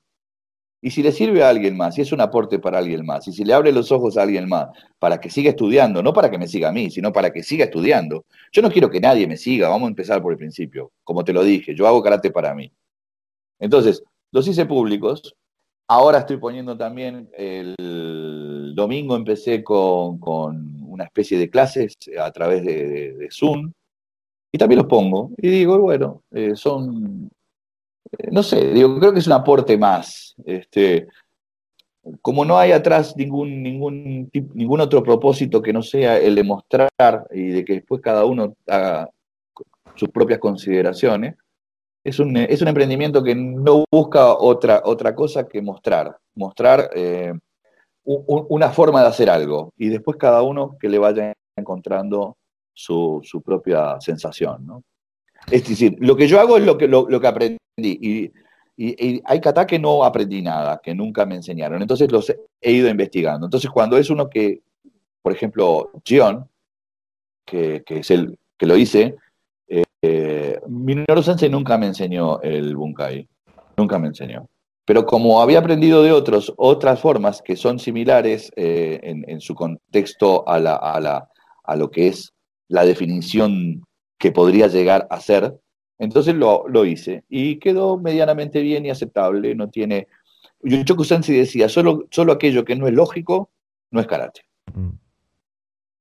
O sea, lo que no es lógica, lo que no tiene lógica no es karate y una técnica tiene que poder ser aplicada por un niño de 10 años y por una persona de 80. Si, no, si en ese rango no lo puede aplicar es porque hay algo que falla. Lo podrá hacer más arriba, más abajo, pero lo va a tener que poder hacer. Sí, decime. No, quería decirte eh, que de este lado de la pantalla, eh, digo, yo soy, eh, yo soy de, de, de, de, las personas que piensan que para mí el karate moderno es una pauparización de lo que es el karate original, eh, que, y que el karate deportivo lo que lleva es hacer del karate lo que es Lady Gaga para la música, que vamos de Beethoven a Lady Gaga y de Mozart a reggaetón. Eh, entonces, no, ya insulté a medio pueblo. Este no importa, pero sí hay que ser honesto en esta vida. Pero eh, por eso, para mí, desde este lado de la pantalla, todo aquello que empuje, que, que abra nuevas puertas hacia otra visión, una visión eh, marcial del arte, eh, siempre es bienvenida, aunque sea que enganche a uno que no hubiese enganchado. Eh, porque, digo, necesitamos, estamos luchando contra las fuerzas del mercado. Digo, Adidas invierte millones de Exactamente. Exactamente. Exactamente, es así es una realidad.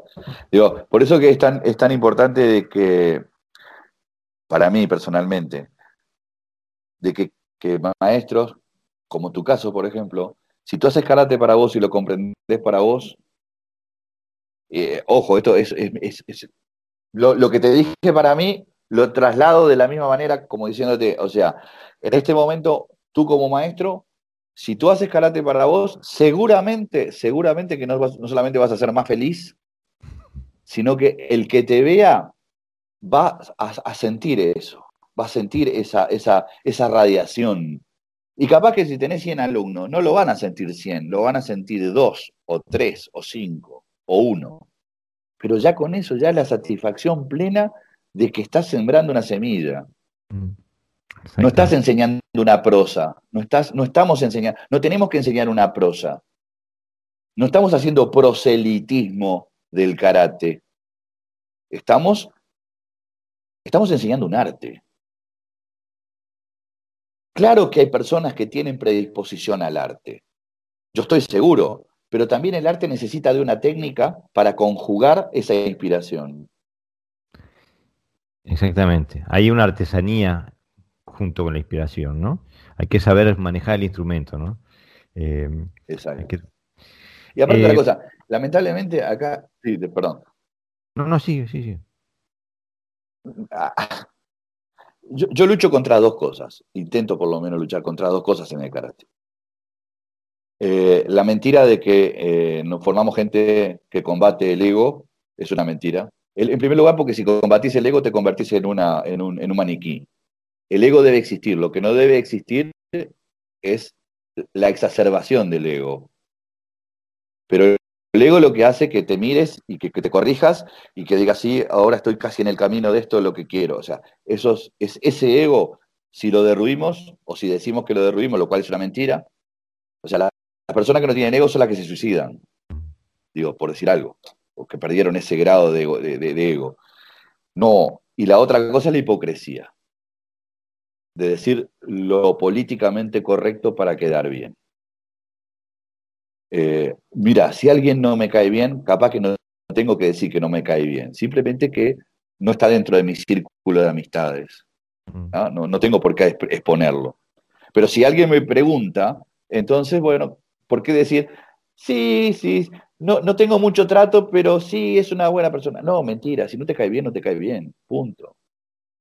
Entonces, si, si, logramos entender las personas de buen... De, yo siempre digo lo mismo, si necesitas ir a la iglesia para ser buena persona, sos una porquería. ¿Ah? Es decir, vos sos buena persona primero y luego, bueno, elegirás lo que elegirás. O por lo menos intentás ser una buena persona. El compás viene de adentro, ¿no? No de afuera. Exacto. Eh, sensei, usted habla habla de Bunkai, habla de técnica, habla de kata. Hablo mucho yo. Bueno, para eso, para eso te trajimos hoy aquí, para que le des todo lo que tengas ganas. ¿Cuál es el, rol, cuál es el papel del kata en el karate?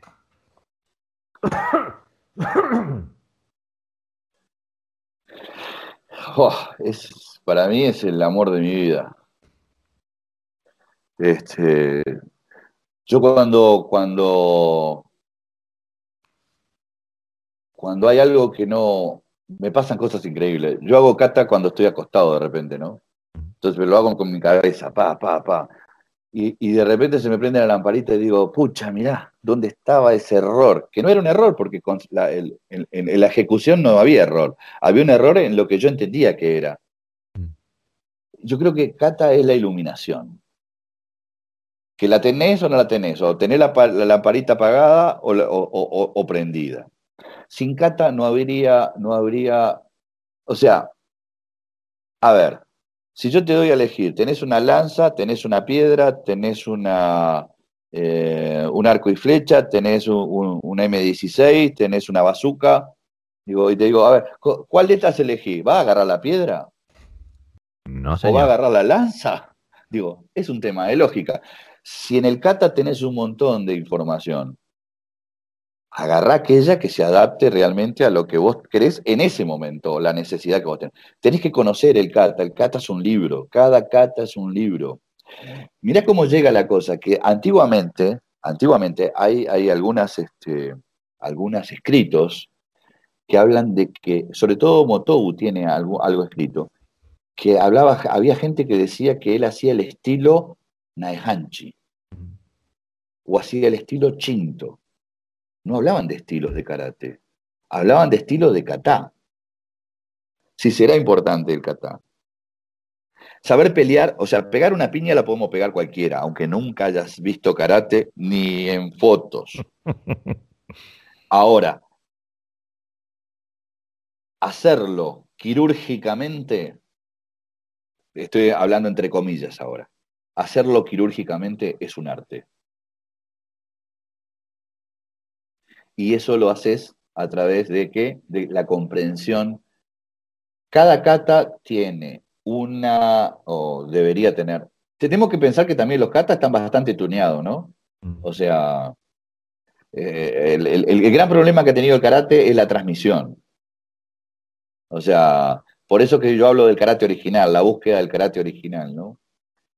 Independientemente de que haya habido muchos cambios en los katas, de cualquier manera hay una esencia que es producto del propio kata ya de por sí y de la, y de la experiencia de, quién o quiénes lo generaron.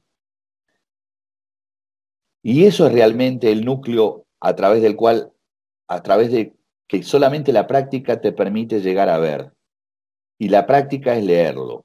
O sea, cuando vos lees, ejecutás la práctica del movimiento. Y ahí empiezas a entender hacia dónde va el kata, qué es lo que pretende. Pretende disuadir, pretende, pretende engañar, pretende matar. Tenemos que ser realistas en cuanto a lo que es la... O sea, no hay ningún kata que sea florido. Todos tienen una técnica, a pesar de que haya sido dulcificado en el caso del Yorin a través de Itosu, hay cosas que no, pudo, no pudo sacar, que están disimuladas, hay que descubrirlas. ¿Ah? ¿Cuánto tuité hay dentro del kata? ¿Cuánto tegumi hay dentro del kata? ¿Cuánto? Hay mucho. Hay mucho trabajo. ¿Ah? Entonces, eso es lo que, por eso digo que si vos te recibís de médico, dejaste de estudiar, si dejaste de estudiar te quedaste tres boletines atrás. Tenés que seguir estudiando. El eh, tenía una frase que decía, muy bien, el camino del estudio no tiene fin. Si tú parás de estudiar, tu karate se enfría. Si tú parás de practicar, tu karate se enfría también. Sí. Pero tú, te das cuenta cómo, y comparto al mil por ciento lo que acabas de decir, pero te das cuenta cómo es, lo que tú acabas de decir está en un contraste diametralmente opuesto a la, a la, a la visión normal, a la norma de cómo se ve el, kata, que se ve como una actividad para ser eh, disfrutada o, valorizada por el observador, no por el que está haciendo el kata. No es para hacer una vivencia interna, sino que es para una performance exterior. Claro, pero la, la, culpa no la tiene Chancho, sino que le rasca el lomo. O sea, si los maestros no se encargaron de, que la gente entendiera eso, eh, entonces, o sea, hoy por hoy se aprenden los katas para pasar de categoría. Mm. O se aprenden determinados katas para eh, coreografiarlos de tal manera que no se parezca nada al kata original. Y a su vez, eh, cinco personas que no entienden la más mínima idea de lo que estás haciendo, te den un punto por si no te sonreíste o si te sonreíste, si te paraste o si seguiste más rápido si el talón está más levantado o menos levantado, si la cadera está más arriba o más abajo. Pero no entienden lo que están haciendo. Entonces no les interesa. Es simplemente un tema. Para mí el kata nunca podía haber sido deportivo. El kumite sí, pero el kata nunca podía haber sido deportivo. Porque vos y yo hacemos el mismo kata, el mismo kata, enseñado por el mismo maestro. Aprendimos el, el primer movimiento juntos y el último movimiento juntos. Lo practicamos 17 años los dos y cuando te vean ejecutar el kata a ti y a mí, van a decir que es diferente. Mm. Por una sencilla razón, porque tú sos tú y yo soy yo. Y no necesito cambiarle nada, simplemente que al hacerlo con mi propia personalidad, ya le estoy haciendo algo diferente. No estoy cambiando nada, simplemente le estoy poniendo una emotividad que es propia de mi persona. Y tú le estás poniendo la que es propia de tu persona. Entonces, los maestros tenemos muchas obligaciones, no solamente enseñar a tirar una técnica, no solamente a, que eh, entiendan los principios básicos de la ejecución del movimiento, sino que también entienda que si no deja que el corazón fluya, no hay técnica, solamente hay movimiento. Qué bien, qué bien. Ya que te tengo aquí y, eh, y tú no como a 14.000 kilómetros de distancia más o menos. Sí, pero tengo, tengo tu cabeza y tengo y no le da, no le haces asco a nada. Yo tengo eh, opiniones encontradas sobre, por ejemplo, un personaje como Anku Itosu Sensei. Yo también. ¿Cómo valoras tú su, su, la, figura de Anku Itosu eh, desde un punto de vista histórico? Fundamental. Eh, fundamental porque gracias a eso tú y yo hacemos karate. Mm. Eh, y eso, eso es, es, yo creo que es fundamental. Pero después tengo mis enormes críticas, mis enormes críticas. Yuchoku Sensei decía que él era pro Matsumura, no pro Itosu. Mm, seguro. Eh, y, también tiene mucho que ver. Incluso eh, Choshin Chibana, que se dice que era el principal alumno de Itosu, también fue alumno de Tawada, que Tawada era compañero de Itosu como alumno de Matsumura, pero hacía mucho más el... Tal es así que cambia uno de los, de los Pasai, por ejemplo. Eh, esto es una anécdota entre paréntesis. Por ejemplo, eh, nosotros hacemos el Pasai Yo y Pasai Dai. El Pasai Yo es, era el que antes era el Pasai Dai, que era el, el Itosu no Pasai. Y Chivana dijo, mm, no me gusta mucho. Y lo cambió y Tawada le había enseñado el Matsumura no Pasai, que ahora nosotros, o por lo menos nosotros le llamamos Tawada Ha Matsumura no Pasai, y el yo como Itosu no Pasai. Seguro. y ves, una, una, y ves diferencia cuando los enfrentas a los dos. Y el que quedó como Pasai Yo, original de Itosu, se, llamó, se pasó a llamar Koryu Pasai, que nosotros no lo hacemos, por ejemplo. Eh, con esto te quiero decir que Itosu distorsionó adrede la imagen del karate. ¿Por qué? Y porque él era pro-japonés. Mm. En Okinawa estaban los pro-chinos. En Okinawa había tres fracciones. Eh, unas pro-japoneses, otras pro-chino y otras pro-reino. Pro-reino. Mm. Que el pro-reino y el pro-chino estaban en concordancia con algunas diferencias, pero el pro-japonés estaba en absoluta discordancia con los otros dos. Itosu era pro-japonés, Funakoshi era pro-japonés, Mabuni era pro-japonés. Toyama estaba en el medio y Tosu era alguien que decía, en Okinawa eh, no, me puedo, no puedo vivir mucho, así que en Japón puedo vivir un poco mejor, aunque después terminó sus días en Okinawa. Y, Miyagi estuvo dos veces en Japón. Los que digan que vivió en Japón, sí, en total debe haber vivido seis meses en Japón. O sea que todos los que son alumnos de él o fueron a Okinawa a aprender o lo que aprendieron fue muy poquito. Eh, hay que tener bien tenerlo eso claro. Oh, no, yo fui alumno de, A ver, ¿cuándo te consideras alumno? ¿Practicaste tres veces con él y ya sos alumno? Yo que sé, por eso digo que la historia... Sí, por eso digo que la historia es un poco controversial en ese, en ese punto de vista. Para mí, Toso fue un transformador del karate que hizo perder muchísima técnica. Este, hizo perder muchísima técnica, muchísima técnica, en, aras de que el karate se convirtiera en, en popular. Y que así llegara a las escuelas y bueno. o sea que el punto a favor, hoy practico karate gracias a Itosu. El punto en contra, le sacó el 70% de la efectividad del karate. Entonces, eh, otro, otro sensei histórico al que no entiendo y, realmente no he podido calar en cuál era su verdadera, su verdadera calidad técnica o sus habilidades, ¿no? Eh, eh, Mabuni Sensei, con 50 katas. Eh, digo, si definimos kata como lo que tú hablabas hace un ratito, ¿no? ¿Cómo lo haces 50 veces? No, no, 54 katas con 8 que creó él aparte. Eh, o sea, el, plan de estudio de él era 54 y, y 8 que él creó, que algunos alumnos lo saben. Pero aparte otra cosa, eh, lo que no sabía lo inventaba. Eh, por ejemplo, el Unsu de Aragaki, de Aragaki Sensei, si vos ves el Unsu que hacemos nosotros y el Unsu de, de Shitoryu, que fue a su vez Mabuni el que le enseñó a Yoshitaka y que Nakayama transformó en, el Shotokan, no tiene nada que ver, pero no tienen absolutamente nada que ver.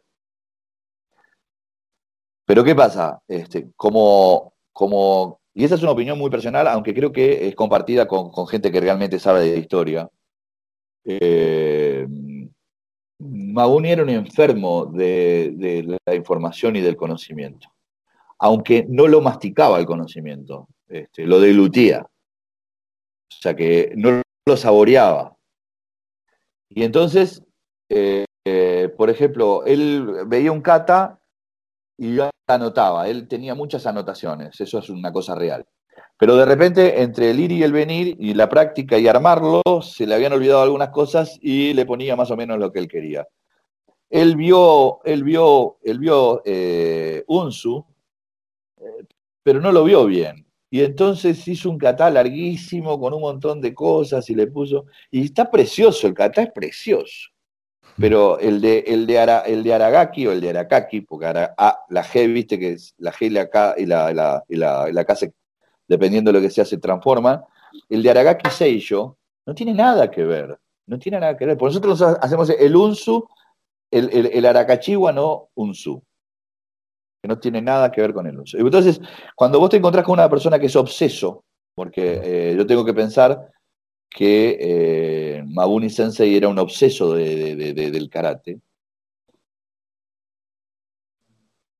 él genera una enorme confusión estilística. porque no deja nada estilísticamente hablando. No deja nada estilísticamente hablando. Él deja un montón de información colgada eh, o armada, pero sin, sin, claras, sin claras apreciaciones. Y eso creo, y es una humilde opinión, que hizo que el, el Shito Ryu después se abriera de una manera como, como una, como, como una, e, fue una explosión que hubo, donde cada uno empezó a enseñar este, lo que quiso, como puedo hablar de Tero Hayashi o, o, de los propios hijos de Mabuni, ¿no? Eh, que, hicieron lo que quisieron, no, no tienen una, una... Vos ves un shitorrido de uno, ves un shitorrido de otro, de, de, de, Manso Iwata, por ejemplo, y de, y de, y de mm, Tero Hayashi o de Kanei, eh, este, no tienen nada que ver, no, pero que no tienen nada que ver. Entonces voy a decir, ¿cómo una persona que sabía tanto dejó alumnos tan dispares? Mm. Y bueno, y eso es producto a su vez de que tenía tanta información que no la pudo administrar correctamente. Era un coleccionista de kata. Era un coleccionista de kata.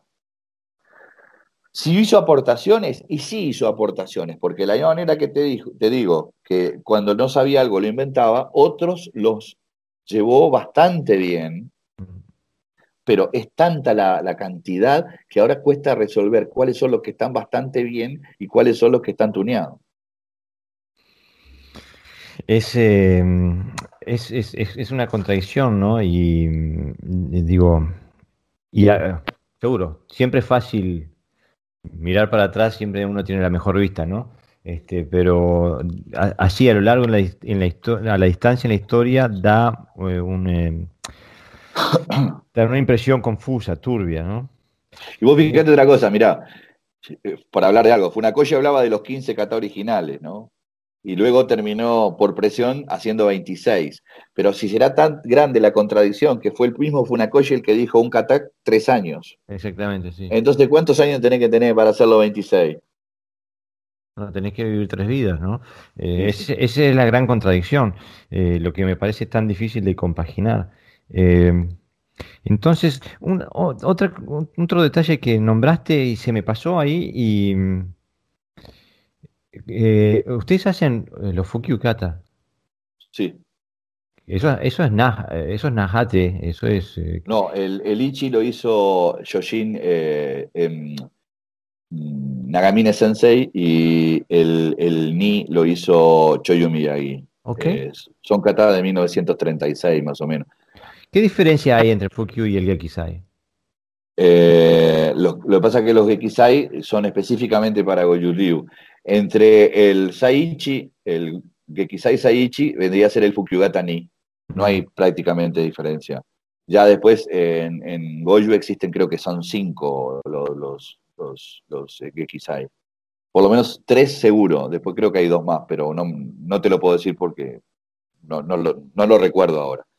Y mm, son catas absolutamente de base. En 1976 este, la, la, una de las federaciones o la federación más importante decidió que había que hacer, ya se habían hecho en, 1940, en 1937, hubo, hubo dos reuniones importantes, una en 1936 y otra en 1937. Está la famosa foto de los maestros, unos sentados y otros parados. Esa foto es de 1936, pero la reunión realmente importante la reunión es la de 1937 que organiza el, el, Okinawa Shimpo. Las dos tienen participación en el Okinawa Shimpo, que es el periódico eh, más importante de la isla. Pero la de 1937 es en la que, en la que participa gente del gobierno y eh, hablan de la unificación del karate. El karate tenía que ser algo unificado, como lo era el judo, como lo era el kendo, como lo era evidentemente no se ponen de acuerdo. No se ponen de acuerdo. Mira, al extremo está que eh, Miyagi Sensei, eh, en la de 1937, dice, ¿por qué no hacemos un único karate? Y se quedó más solo que el uno. Absolutamente se quedó solo. Eh, porque empezaron a preguntar, Chivana, ¿cuántos alumnos tiene? Yo tengo, en mis dos dos yo tengo 40 alumnos, no sé qué, cuando le dijeron, pero ni locos querían juntarse, digo, O sea, entre 1920 y 1930 se juntaban para intercambiar conocimiento en el jardín, primero de la, clase de, la casa de Miyagi y después en la, casa de, de, Mabuni Sensei. Intercambiaban conocimiento, era como vos y yo, nos juntamos, nos tomábamos una cerveza y mientras vos me mostrás tu catálogo, yo te muestro el mío, está todo, pero no, me sirve esto, me... Pero cuando decimos, ahora ¿por qué no se juntan y hacen el mismo kata? Ah, mm, vamos a ver, yo qué sé, no, no estoy tan seguro de eso. Y eso es una realidad, somos seres humanos. Eh, y así funcionó. Em, por eso te digo que... Eh, ¿a, qué venía todo esto? Ahora me olvidé. no, eh, veníamos hablando de, los distintos maestros este, y, de... Ah, de los FOQ y los Gekisai. Ok, y entonces en 1937 ahí sale que había que hacer por lo menos tener uno o dos kata que fueran comunes a todas las escuelas. Eh, lo, hace eh, Nagamine Sensei y lo hace Choyumi Miyagi. Pero queda, eso queda en agua de borrasca hasta 1976, que en una reunión se formaliza eso, que todas las escuelas tenían que tener esos dos kata como, como elementos de base. A ver, son como Quijón kata, digo, son absolutamente bases, son importantes, sí, para, para enseñarle a, niños y eso, pero realmente consecuencias técnicas eh, están descolgadas totalmente. Sí, yo tengo un libro que eh, donde los, tengo, son 12 me parece, si mal no recuerdo, y son, es como, como Taikyoku, parecen los... Exactamente, son los Taikyoku, más o menos que hace Yotokan y que los hace Kyokushin también. Mm. Eh, también hace un tiempo leyendo un libro, descubro una foto de Yabu Kensu, que fue alumno de Anko Itoyo y también fue alumno de Matsumura, pero eh, es un profesor básico. Sí, igual que Chomo Hanashiro, fueron poquito tiempo alumnos de Matsumura, ¿no?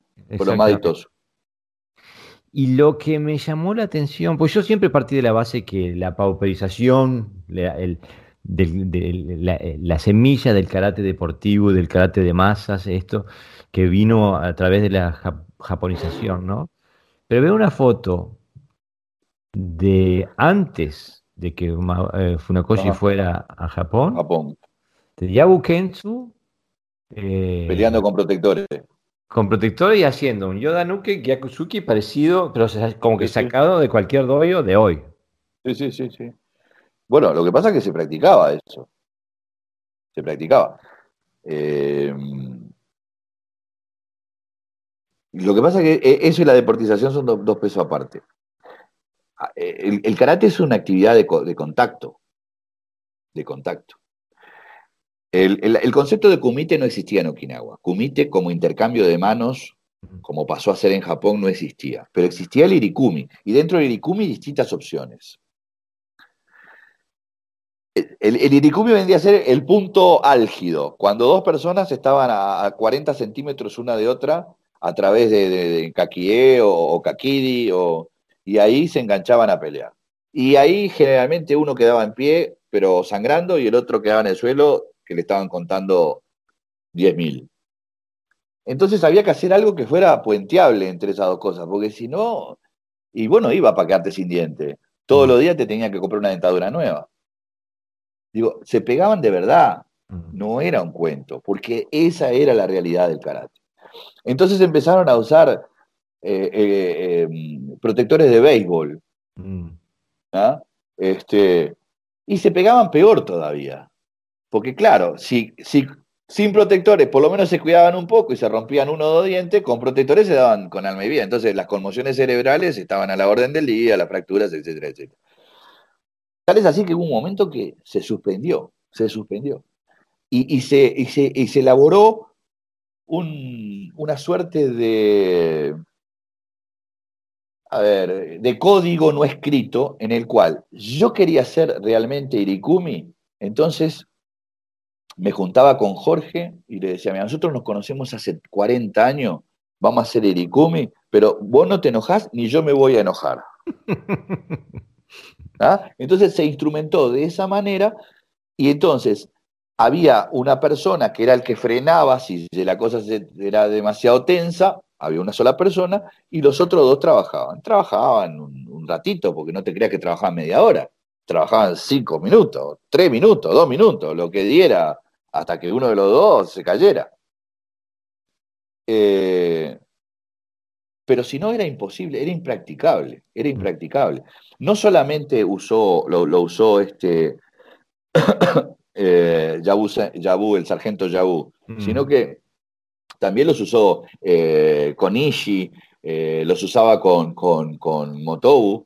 Eh, pero fueron intentos, fueron intentos de, hacer algo, de humanizarlo, de humanizarlo, fueron intentos. Yo pienso que el que lo organizó mejor, sin lugar a dudas, fue Funakoshi y, y, y, Mabuni Sensei cuando crearon el sistema de combate a dos pasos, tres pasos. Obviamente que era una cosa totalmente irreal, pero por lo menos lo satisfacía. Y perdóname que voy a hacer un paréntesis. Cuando hablo de hipocresías en el karate, hoy el 101% de los dojos de karate Shotokan pone la foto de Funakoshi, ¿verdad? Mm. El 101% de los dojos.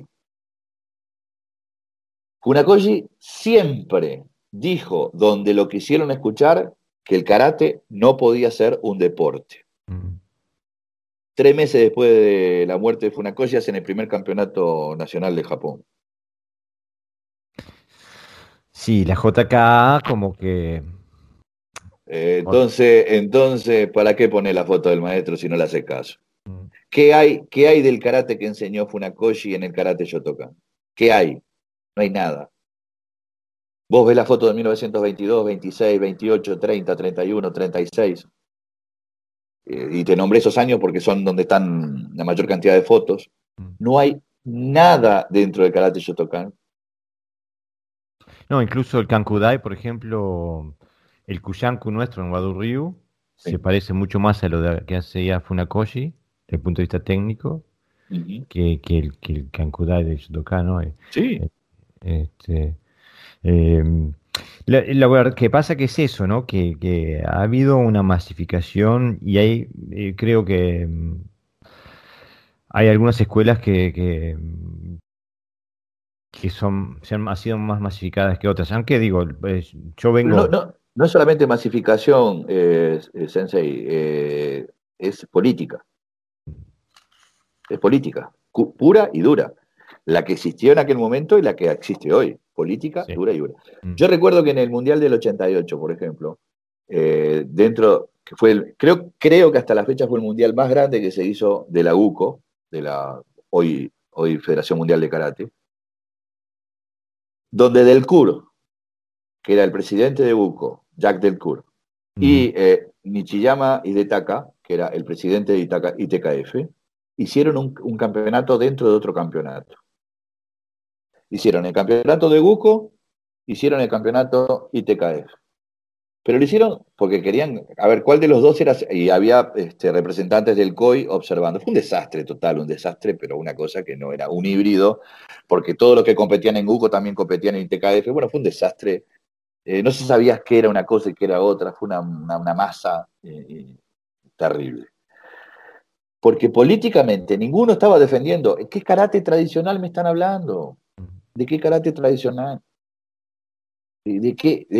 bueno, perdón, ¿de qué karate me están hablando? No, ya no estoy hablando ni de tradicional, ¿de qué karate me están hablando? Sí, yo pienso que incluso también, por ejemplo, por hablar de mi propia escuela, ¿no? Mi propia escuela se llama Wadu Ryu. Bueno, ya no me, ni me defino como Wadu Ryu, pero son mis raíces. Y el Wa del Wadu Ryu, sí, quiere decir armonía, pero, se, pero se utiliza como japonés. O sea, si, si sí, sí, Sí, sí, eh, es exacto. Y, esa e, e, y ese era el, mensaje inicial. Este no es el karate okinawense, este es el karate japonés, en contraposición al karate okinawense, ¿no? Eh, Pero eso, eso, era un poco por el litigio que después eh, tuvo, me parece a mí, Hironori Otsuka Sensei con, con Funakoshi y con todos los que quedaron con Funakoshi, ¿no? Mm. Me parece que ahí hubo un quiebre muy feo. Hubo un quiebre muy feo también por cosas económicas. Claro. Pero evidentemente también desde un punto de vista político, digo, Eh, y, no, no sé hasta si no, si no es de clase. Por ejemplo, mis antiguos certificados de Dan, que venían de Japón, eh, venían eh, firmados por el primer ministro japonés. O sea que para la gente de Wado son de, como le dicen ellos, de, collar blanco. Incluso, por ejemplo, en el Wado Ryu, si decís os, te matan. ¿Y qué dicen? No dicen nada. En Okinawa no existe los, existe el high. Exactamente, nosotros decimos como afirmación. Como afirmación de que entendiste, que estás de acuerdo. Exactamente. Lo que pasa es que el OS es una, una distorsión de Onegai Shimasu, entre otras cosas, que es una, una simplificación y que era usado por los jóvenes de la universidad o por los que entraban al ejército, ¿no? O sea, y después se utilizó para todo, para todo. El OS se usa para todo, digo. Sí. Eh, y la gente lo sigue usando. Eh, como, porque ya te digo, tampoco existe alguien que te enseñe a pensar. Eh, si no pensás, si vos sos arquitecto y todo lo que aprendiste en la universidad y en la facultad, después lo aplicás al pie de la letra sin necesidad de utilizar tu, tu, tu, tu, ingenio, vas a hacer cosas que, que, que, van a ser, se van a quebrar o, van a... porque todo te lo enseñan para que vos lo conjugues. ¿Ah? Pero, pero pienso que eh, también tenemos una cultura en el karate normal, por así decirlo, el karate más común, una cultura de, un culto de la personalidad. Y yo me acuerdo, eh, mi sensei, un japonés, octavo dan, decirle, sensei, ¿y esto por qué hacemos así? Y él me decía, Kamae. Y bueno, y se terminaba ahí, porque si el, si la autoridad máxima que venía, tenía los genes correctos, si tenía los ojos correctos, eh, me decía que era cama, y ahí se terminaba. Tardé 20 años en, dar el paso más allá, decir, bueno, ¿por qué cama?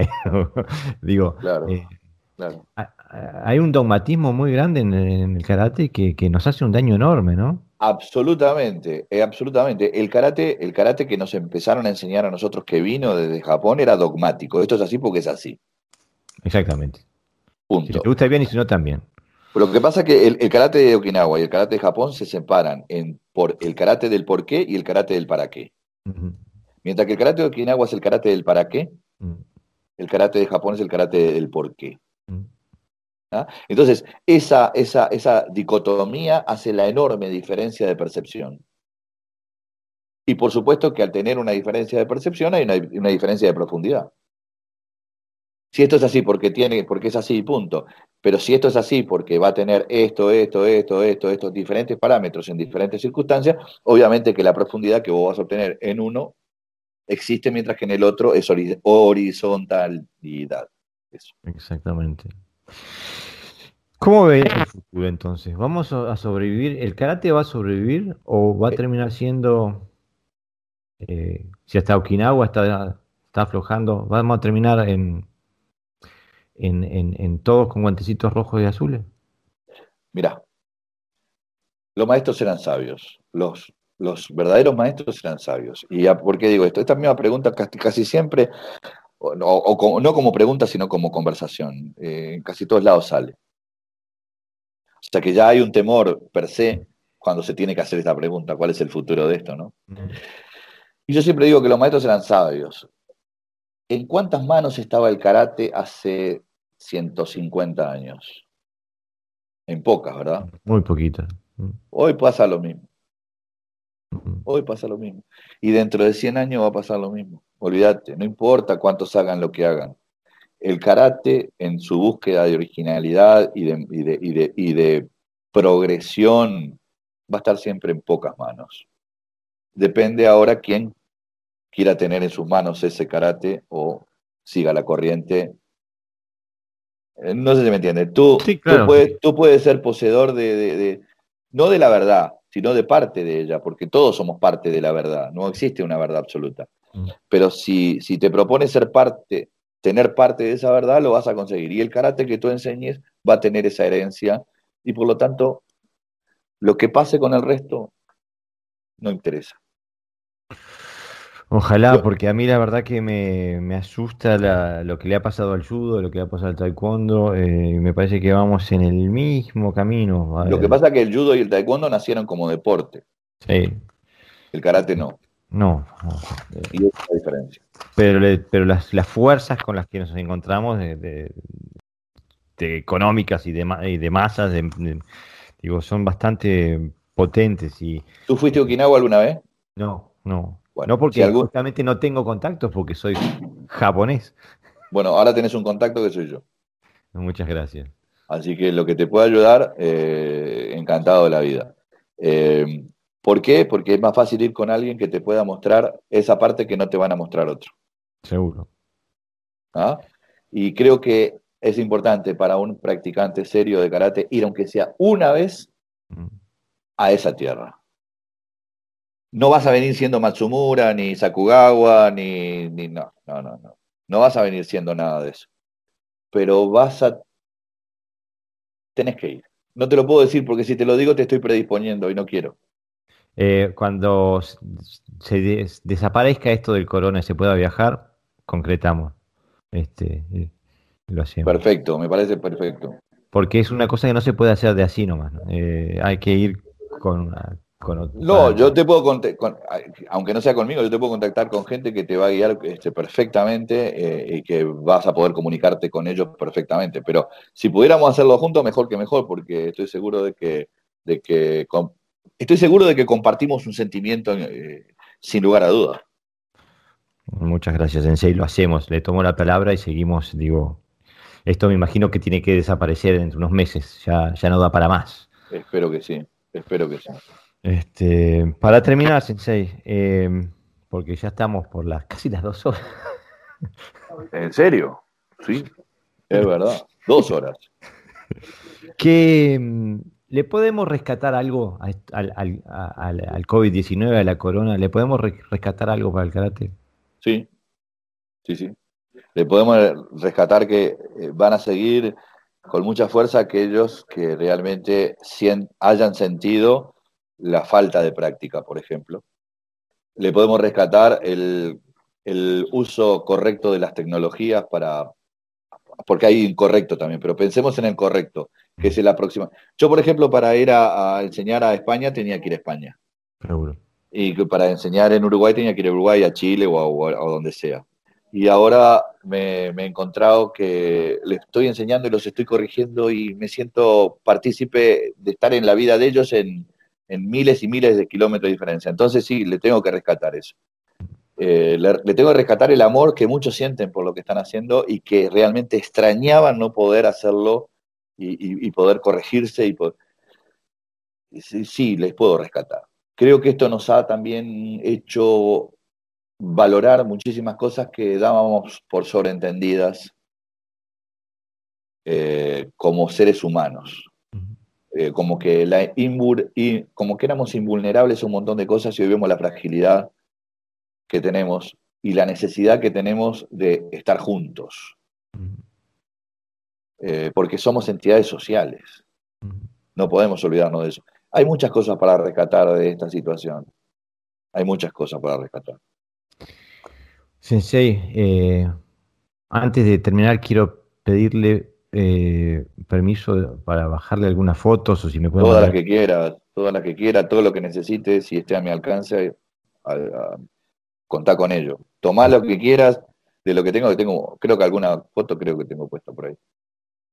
Muchas gracias, Sensei. Ha sido un placer y eh, le agradezco eh, de, forma infinita que me haya regalado dos horas de su tiempo y de su sabiduría.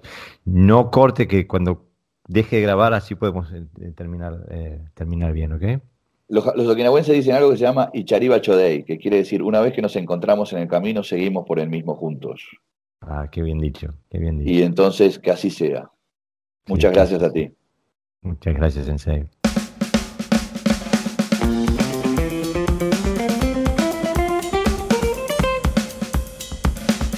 Si tienes comentarios, propuestas para temas que quieres escuchar, o proponer una entrevista, contáctanos a través de nuestra página web